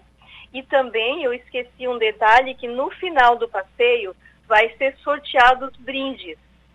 Cada pessoa no momento da inscrição, lá que vai ser feito no mesmo dia, vai ganhar um númerozinho, vai colocar na sua bicicleta e no no final do passeio vai ser sorteados os brindes. Muito bem. Rosineia, assistente social e presidente do Conselho Municipal dos Direitos da Criança e do Adolescente do município de Meleiro. Tenha uma boa noite, obrigado é, pela atenção para com os ouvintes da Rádio Araranguá, principalmente nossos conterrâneos aí de Meleiro. Boa noite e até a próxima. Obrigada, boa noite a todos. 18 horas e 14 minutos. 18 e 14. Por falar em Meleiro, informação acabou de chegar aqui, é, encaminhada pelo sempre muito competente Jorge Pimentel, da assessoria de imprensa. Ó, 17 e 56 a informação. A Justiça concede liminar para a administração iniciar obras da Praça da Estação que notícia boa. O juiz da comarca de Meleiro, o doutor Marciano Donato, concedeu liminar favorável à Prefeitura Municipal para que a mesma possa acessar a área desapropriada no bairro Jardim Itália, para fins de iniciar o levantamento técnico para a construção da Praça da Estação. Esse é um dos projetos, um, um dos sonhos do, do prefeito Eder Matos. A Praça da Estação. O projeto pretende resgatar um local histórico que abrigou no século XIX a usina de energia que fornecia eletricidade para Meleiro e Araranguá. A casa de máquinas da velha usina ainda resiste ao tempo, bem como parte das turbinas que eram utilizadas. A praça terá equipamentos de lazer para a população, área para caminhadas, parque infantil, memorial da antiga Estação da Luz e nas margens do rio Manuel Alves. A intenção é construir um deck de contemplação e área para a saída de embarcações afirma o prefeito Éder Matos, mentor do projeto. A área adquirida pela Prefeitura Municipal conta com 6.700 metros quadrados aos fundos com o rio Manuel Alves e com a frente para a rua Alberto Búrigo, no centro de Meleiro. Muito bem. 18 horas e 16 minutos. Daqui a pouco tem Saulo Machado, tem Lucas Casagrande e tem a conversa do dia, já já dentro de instantes. Agora a matéria chega com a responsabilidade aqui no programa, justamente, né, o Eduardo Galdino, da repórter Patrícia Gomes. Reforma administrativa de Jorginho Melo deve ser aprovada nesta semana pela Assembleia Legislativa. Informação no programa os deputados estaduais devem votar em plenário nesta semana a conversão em lei das medidas provisórias que colocaram em prática, desde 7 de março, as mudanças promovidas pela reforma administrativa do governador Jorginho Melo. As duas MPs estão nesta terça-feira na pauta de votação da Comissão de Trabalho, Administração e Serviço Público, que há uma semana concedeu vistas coletivas para que os parlamentares membros da comissão pudessem analisar analisar as matérias. Durante a tramitação na comissão anterior, de Finanças e Tributação, os textos originais das medidas provisórias foram alterados, dando origem ao que se chama de substitutivo global. A emenda substitutiva global às MPs amplia para todo o Estado, por exemplo, a atuação da Superintendência de Desenvolvimento da Região Metropolitana da Grande Florianópolis, que passará a se chamar Superintendência das Regiões Metropolitanas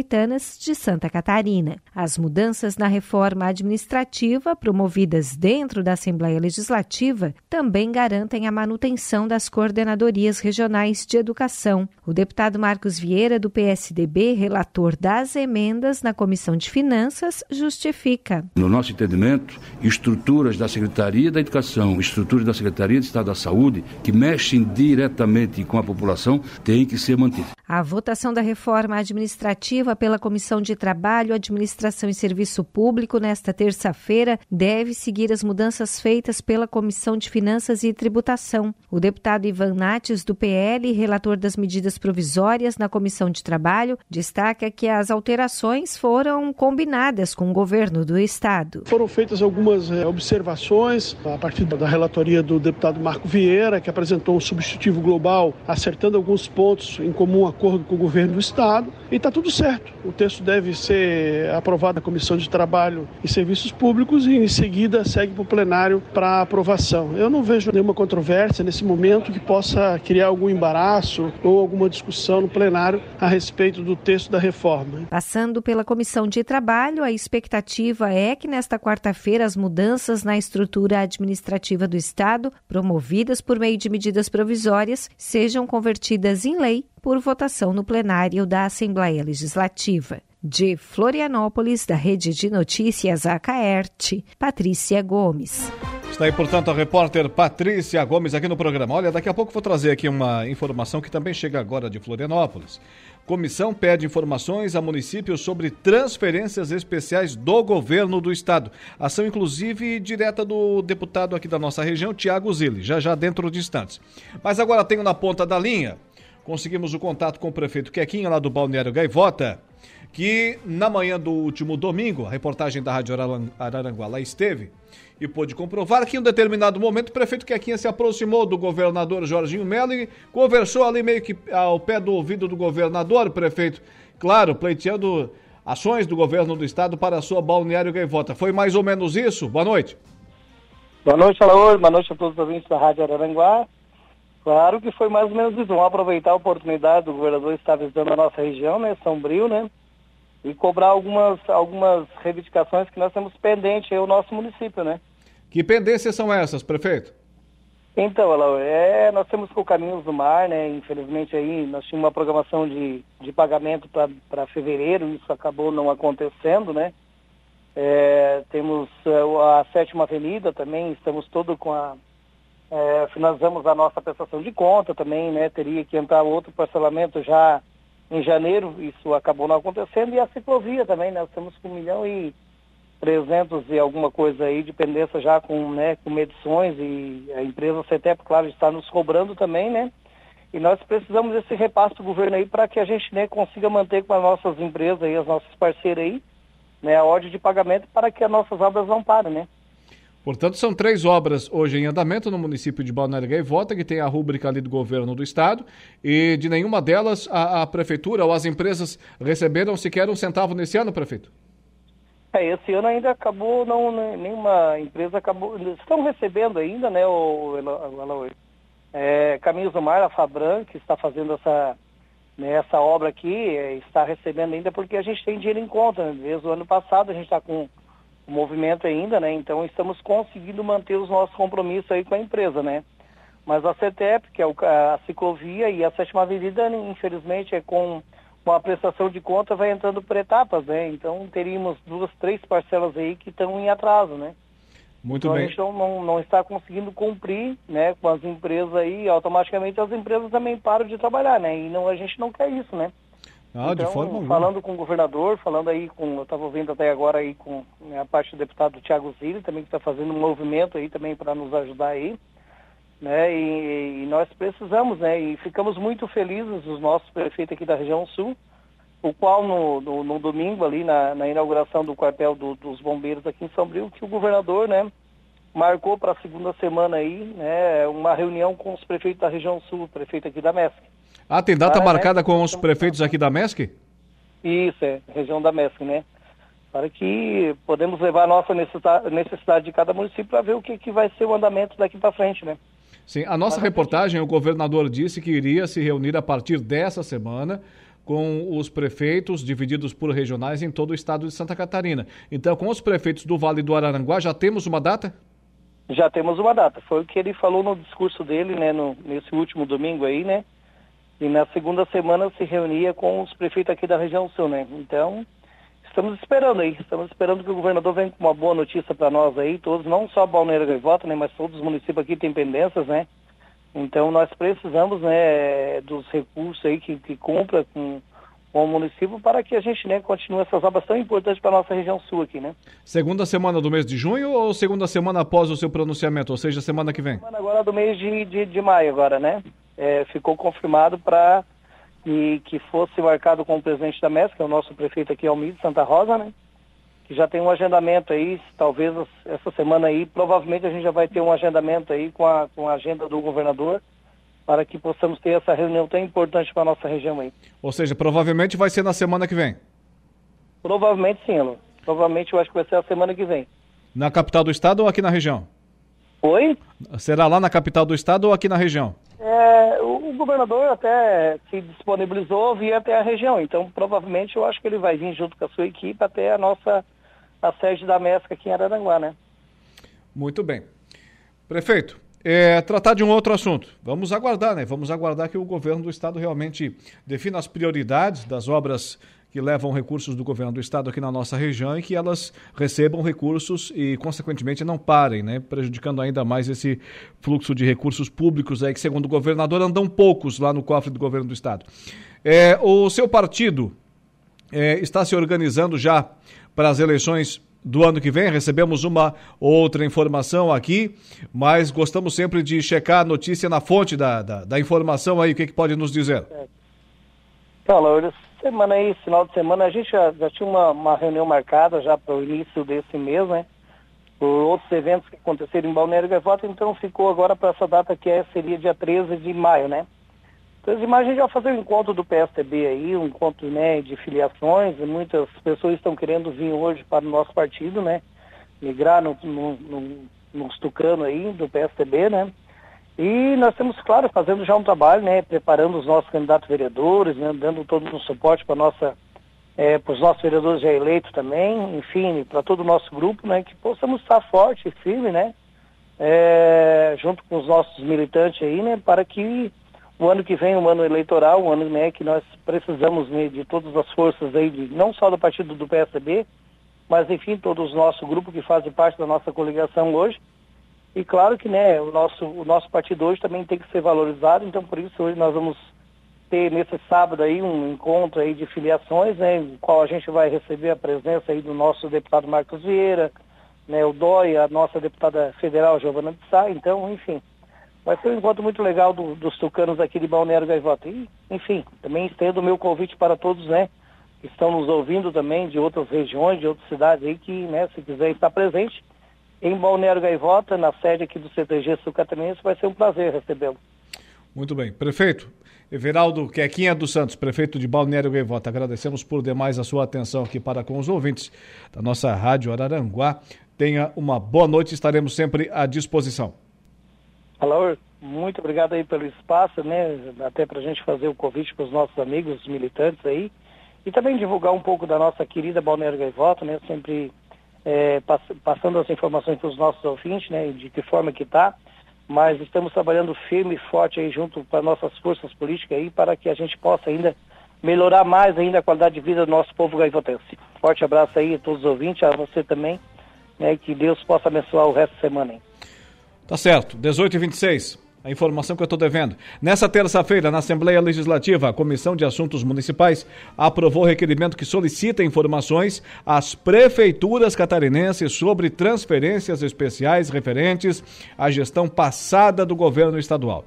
O pedido é de autoria do deputado Tiago Zilli, do MDB, presidente do colegiado.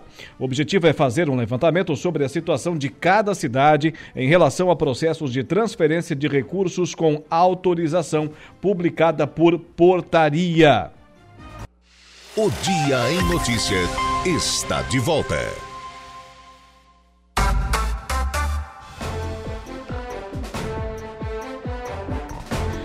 Agora são 18 horas e 34 minutos, 18 e 34. Vamos seguindo aqui com o nosso Dia em Notícias, sempre para Angelone Araranguá. No Angelone é assim, todo dia dia de super promoções, super ofertas para você. Também ainda Januário Máquinas, a força, a potência que a sua terra precisa está lá na linha de montagem da Januário Máquinas. E Impro, que vem ao longo dos seus mais de 14 anos de existência, investindo em soluções e equipamentos de proteção individual para os mais vastos segmentos do mercado. Agora, no programa, a conversa do dia. A conversa do dia.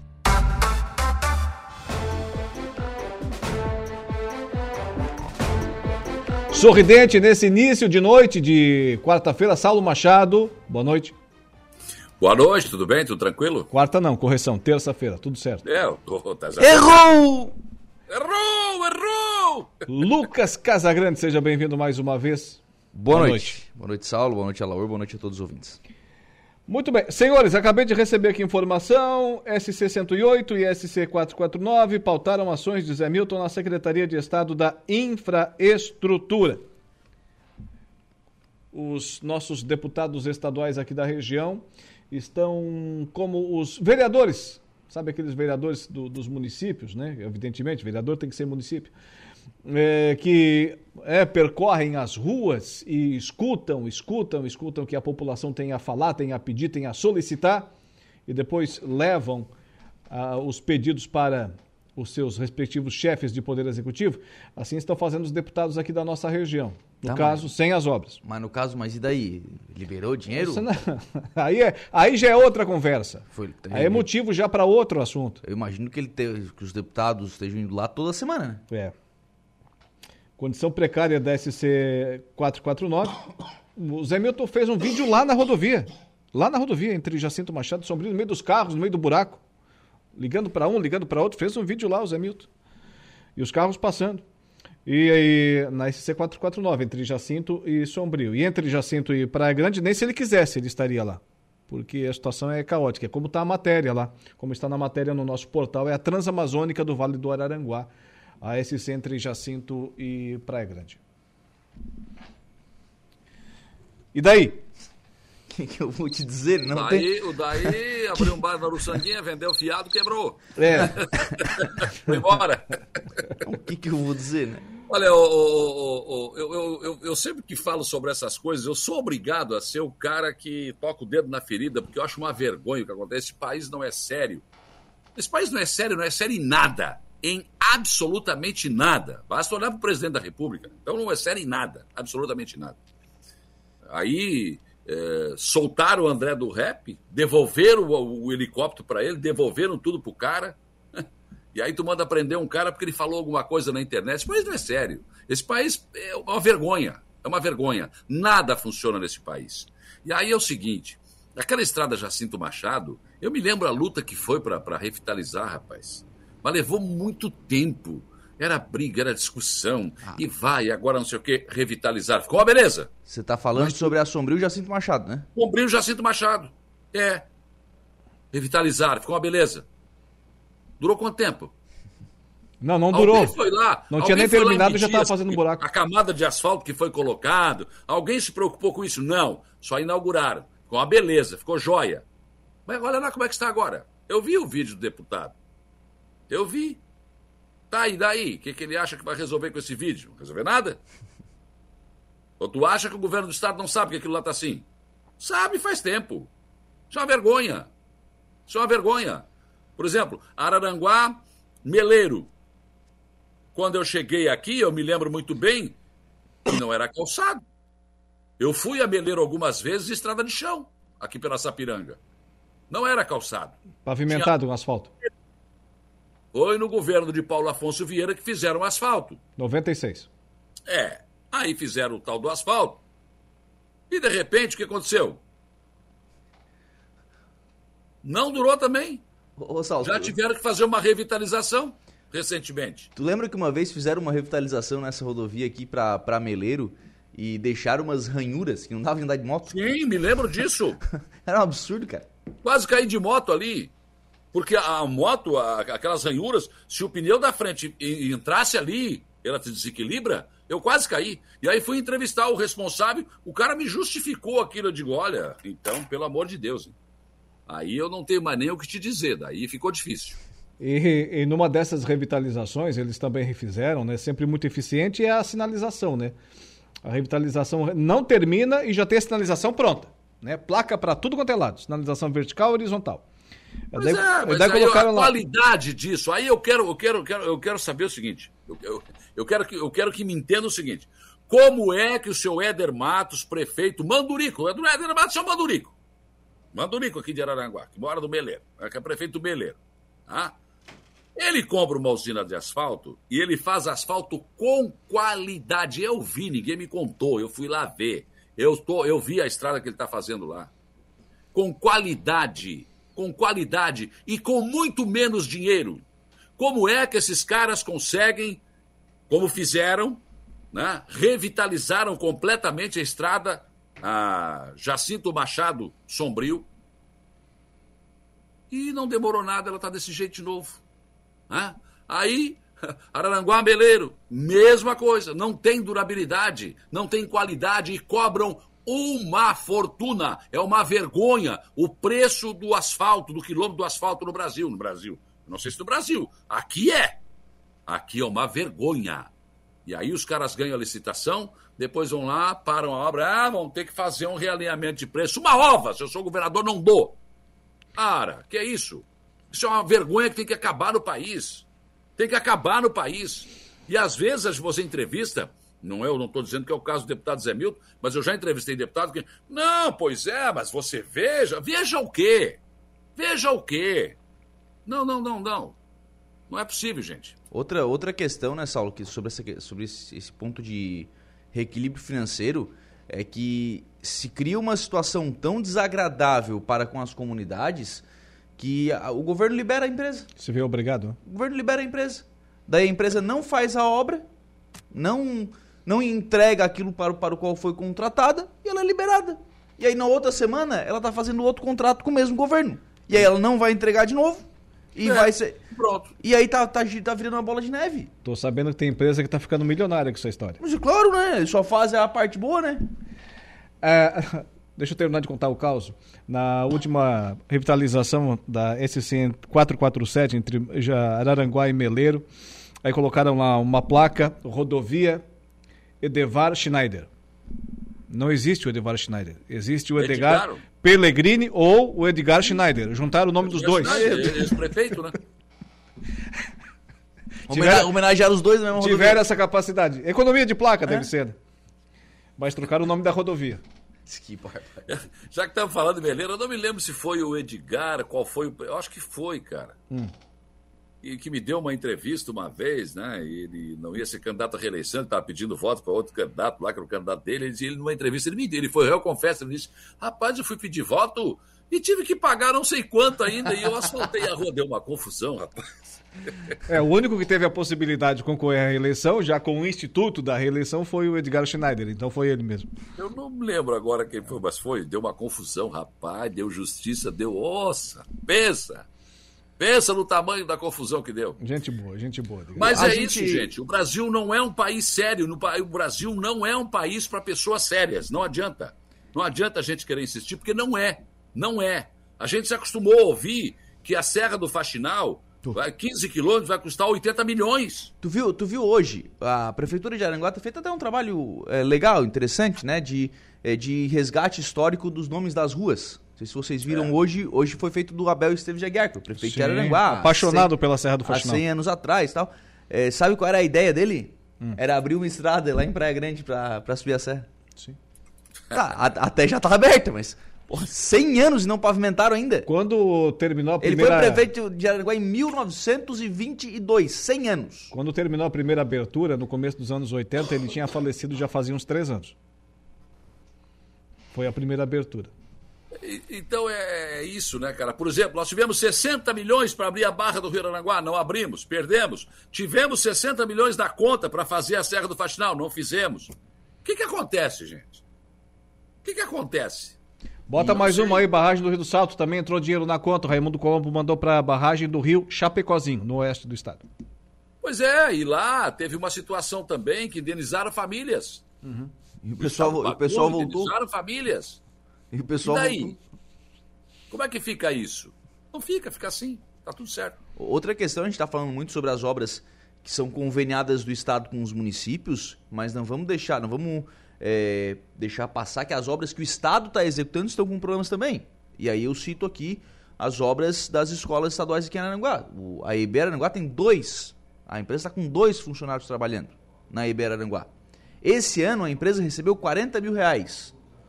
Quer dizer, para uma obra daquela, daquele tamanho, daquele porte, não vai terminar nunca desse jeito. Não vai terminar nunca. E disseram, mas não, não tem nada para pagar. Claro, não tem engenheiro para vir medir, né? Ainda não contrataram um engenheiro para vir medir. Aí, aí não mede, aí não paga. Acabei de entrevistar o prefeito Quequinho aqui do Balneário Gaivota. Tem três obras com rúbrica do governo do estado. Não, mas aí tá. Essas são dois estados. O estado licitou, o estado contratou e o estado vai pagar. Lá na Gaivota. Sabe quantos que paga... Sabe quantos que o estado pagou nesse ano? Três obras em andamento. Nenhuma. Não. Nem um centavo recebeu. Quase cinco meses, tá? Não vai receber, o governador Jorginho Belo vai fazer caixa agora, gente. Tá, mas tem obra para? Vai, vai parar. Vai.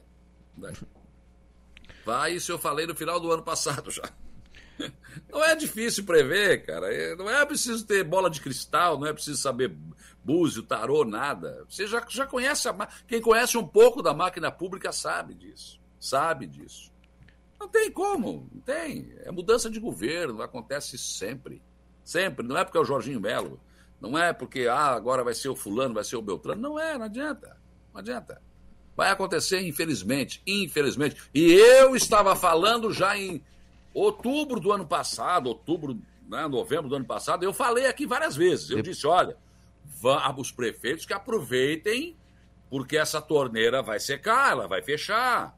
Primeira vez quem que o Saulo fala. Pegar, pegue agora. Quem puder fazer obra, termine agora, porque isso vai dar. Não era possível, gente. Eu nunca vi um governo como o do Carlos Moisés. Não dizia não. Ah, como é que tinha um programa antigo? Né? Não diga não. não dizia não. Não diga ah, governador, nós queremos fazer a praça, está aqui a praça, 5 milhões. Nós queremos a ponte, está aqui 20 milhões. Nós queremos. Ah, eu não sei, mas eu nunca tinha visto nada igual. Primeira vez então... que o Saulo então- falou isso foi na depois do primeiro turno da eleição. Assim que passou o primeiro turno. É, eu acho que foi bem isso aí. Contribuindo com o debate, nessa terça-feira na Assembleia Legislativa, na, a Comissão de Assuntos Municipais aprovou requerimento que solicita informações às prefeituras catarinenses sobre transferências especiais referentes à gestão passada do governo estadual. O pedido é de autoria do deputado Tiago Zilli, do MDB, presidente do colegiado. O objetivo é fazer um levantamento sobre a situação de cada cidade em relação a processos de transferência de recursos com autorização publicada por portaria. Prazo 48 horas, segundo o requerimento, é, as prefeituras têm para mandar esses documentos lá para a Assembleia Legislativa. Claro, é para tentar agilizar essa questão, mas não vai agilizar. vai, vai cair no mesmo, na, na, na, na, mesma vala, quer dizer, vai ter que passar por um crivo de, de, um secretário, de todo mundo, vai ter que ser. Vai demorar, vai demorar e é proposital. Desculpem, mas é proposital. Vai, vai demorar e é proposital. Mas enfim, né? Rapaz, mas fechou o acordo coletivo de trabalho dos servidores públicos municipais de Araranguá com a prefeitura. Ontem, depois que nós terminamos aqui, né, eu acompanhei parte da Assembleia, que não foi por unanimidade, viu? Não foi por unanimidade, mas a presidente do sindicato, Simone Zilli, avalia que foi o melhor que se pôde fazer. Via de regra, as prefeituras aqui da nossa região, até de, de cidades maiores como Criciúma, tiveram 4% de aumento só. Né? Aqui fecharam em 4% de aumento, agora, mais 1% em agosto, dá 5%, e 400 reais de eh, vale alimentação. Esse vale alimentação era uma coisa, eu falei ainda hoje na entrevista com a Simone, né? Eu digo, olha, eu não entendi esse vale alimentação anterior, né? Eu, por exemplo, eu trabalho junto com o Lucas, o Alaor, todo mundo, mas o meu vale, vale alimentação era de 200, o do Alaor era de 300 e o do Lucas era de 100. Tá, tua maior que a minha, não, não consegui entender. e agora é linear, é 400 reais para todo mundo e pronto, acabou. Não tem história, né? E claro que tem outras situações aí que ainda vão continuar sendo discutidas, mas o importante é que houve, a, digamos, a abertura da administração para conversar. Né? O prefeito César abriu as portas, ele não diretamente, né, mas o procurador-geral do município, o secretário Rony, enfim, o Afrânio, que é o secretário de governo, conversaram muito sempre, vão continuar mantendo essas portas abertas para discutir outras questões, como o salário da educação, ah, enfermeiros, tem uma série de coisas, os vigias, ainda tem algumas coisas para arrumar. Mas ah, hoje ainda deve ter sido já ah, sacramentado entre a prefeitura e o sindicato, possivelmente amanhã dê entrada na sessão da Câmara de Vereadores de Araranguá já para homologar e a Câmara autorizando já entra em vigor. Pelo menos essa questão salarial é algo a menos para se, se resolver. Tem que ser reverenciado sem dúvida nenhuma. Tem prefeito da região que não recebe sindicato, tá? Rogério Frigo, prefeito de Nova Veneza, não recebe sindicato. Clésio Salvaro, mandou direto para a Câmara, nem conversou com o sindicato, não quer saber. Ouvintes na audiência aqui do programa, e o que é melhor interagindo, dando joinha, aquele likezinho maroto lá na nossa live. Rodrigo Elane da Silva, Patrick Rodrigues de Oliveira. Da Garajuva, lá de Val, Maracajá. Valdeci Batista de Carvalho e também ainda o, o José Hugo Sudbrack ou Sudbreak, depende da pronúncia aí. O, o Patrick Rodrigues, um grande abraço, queimando os pinhão, uns pinhão, pinhões, né? Pato Branco, no Paraná. Hum, sapecada de pinhão, coisa boa, hein? Bah, deu até fome agora. Bom também. Melhor que a Câmara do Arroio hoje. Conta, Nada. vai. Hã? Te pronuncia, vai. ai, ai. Bem feito pra ti. Oi, manda um abraço. Chegou a... Traz um, traz um café Nossa, pra ele aqui. O que, que houve aí, O cara tá mal, velho. Passou mal, passou mal. Vou dar um tapa na Já que a gente tá terminando já o horário aqui, deixa eu mandar um abraço pro Fabiano Bento. O pessoal hoje estava montando uma, uma estrutura, vai acontecer hoje um desfile é, solidário, né? Aquilo que for arrecadado nesse desfile vai ser destinado a, a, a entidades assistenciais aqui da cidade, aqui na, na La Rue, aqui no Travessia Shop, né? Do Everaldo e da, da Beth. E o, o Fabiano Bento estava ali montando a estrutura, disse que tava, tava sempre. Ele prometeu que ia mandar uma mensagem aqui no programa, não mandou, mas de qualquer forma eu vou deixar um grande abraço pro Fabiano Bento.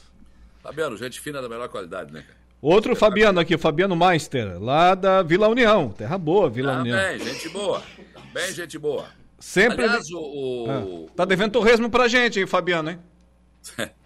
Na Câmara de Araranguá, hoje foi o dia dos vereadores em Florianópolis, né? Foi o Luciano Pires, foi presidente da Câmara, Luciano Pires, foi o Samuca, está uh, tratada a questão da Barra do Rio Aranguá, né? Estão fazendo esse movimento todo aí.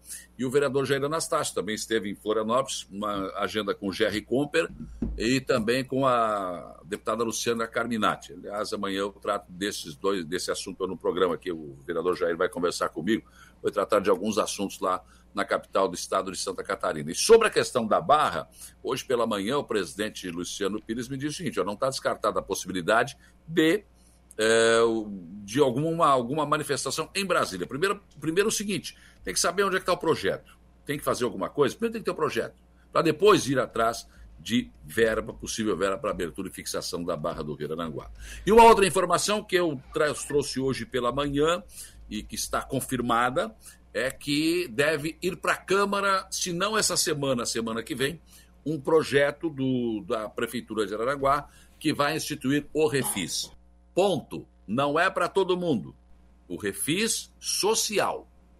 O prefeito César, depois de tanta insistência, ele sempre foi muito reticente em relação a isso, mas resolveu abrir, vai fazer um refis social, ou seja, vai poder parcelar as dívidas de impostos com a prefeitura com critérios. Pessoas que realmente não conseguiram pagar, porque não deu mesmo, tiveram problemas, pessoas carentes, pessoas, enfim.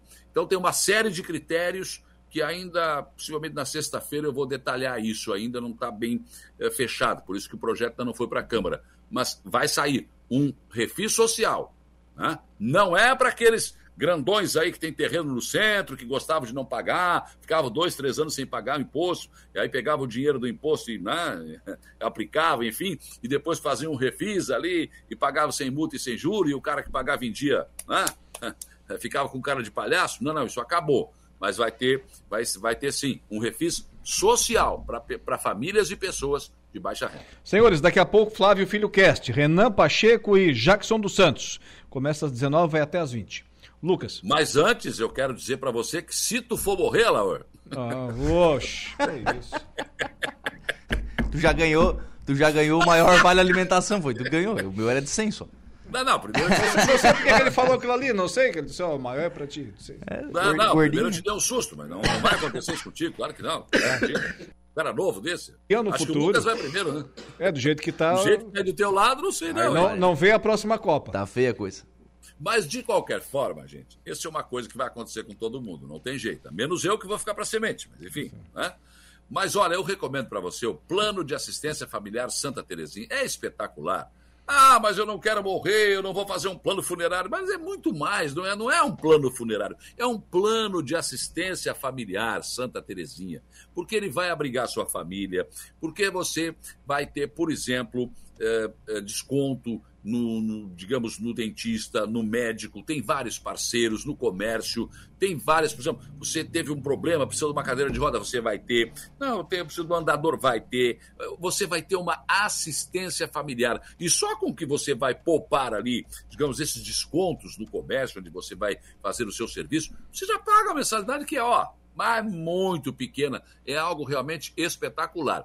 E lá no final, se você precisar, e não é isso que o Plano Familiar Santa Terezinha quer, não, não é, não é nada disso, não, quer você bem vivo, né? É, você vai ter, você pode escolher o seu funeral tranquilo, né? Ou crematório, enfim. É espetacular. Você só tem a ganhar fazendo o Plano de Assistência Familiar Santa Terezinha. Então, é só ligar 35220814. 35220814, 24 horas, você vai fazer um grande negócio, com certeza, né? Você vai fazer uma grande parceria com o Plano Familiar Santa Terezinha do meu amigo Carlos. Liga lá, liga pro Carlos que ele resolve. Muito bem. Antes de encerrar, o governo do estado, 4 bilhões e 500 milhões de reais para a Celesc, tá bom? Se fosse pra mim era melhor. É dinheiro, hein? Uma quirelinha pra gente, isso aí já Coisa, dava, né? coisa pouca. Boa noite, Lucas. Um abraço, até amanhã. Boa noite, Saulo. Valeu. Tchau, tchau, até amanhã. O nosso Dia em Notícia fica por aqui sempre com o oferecimento de Impro, que vem ao longo dos seus mais de 14 anos de existência, vem investindo em soluções e equipamentos de proteção individual para os mais vastos segmentos do mercado. Januário Máquinas, a força, a potência que a sua terra precisa está lá na Januário Máquinas. E ainda Angelone Araranguá. No Angelone é assim todo dia, dia de super promoções, super ofertas para você. Amanhã estaremos de volta nesse mesmo horário. Um abraço, ótima noite de terça-feira e até lá. O Dia em Notícia. De segunda a sexta, às quatro da tarde.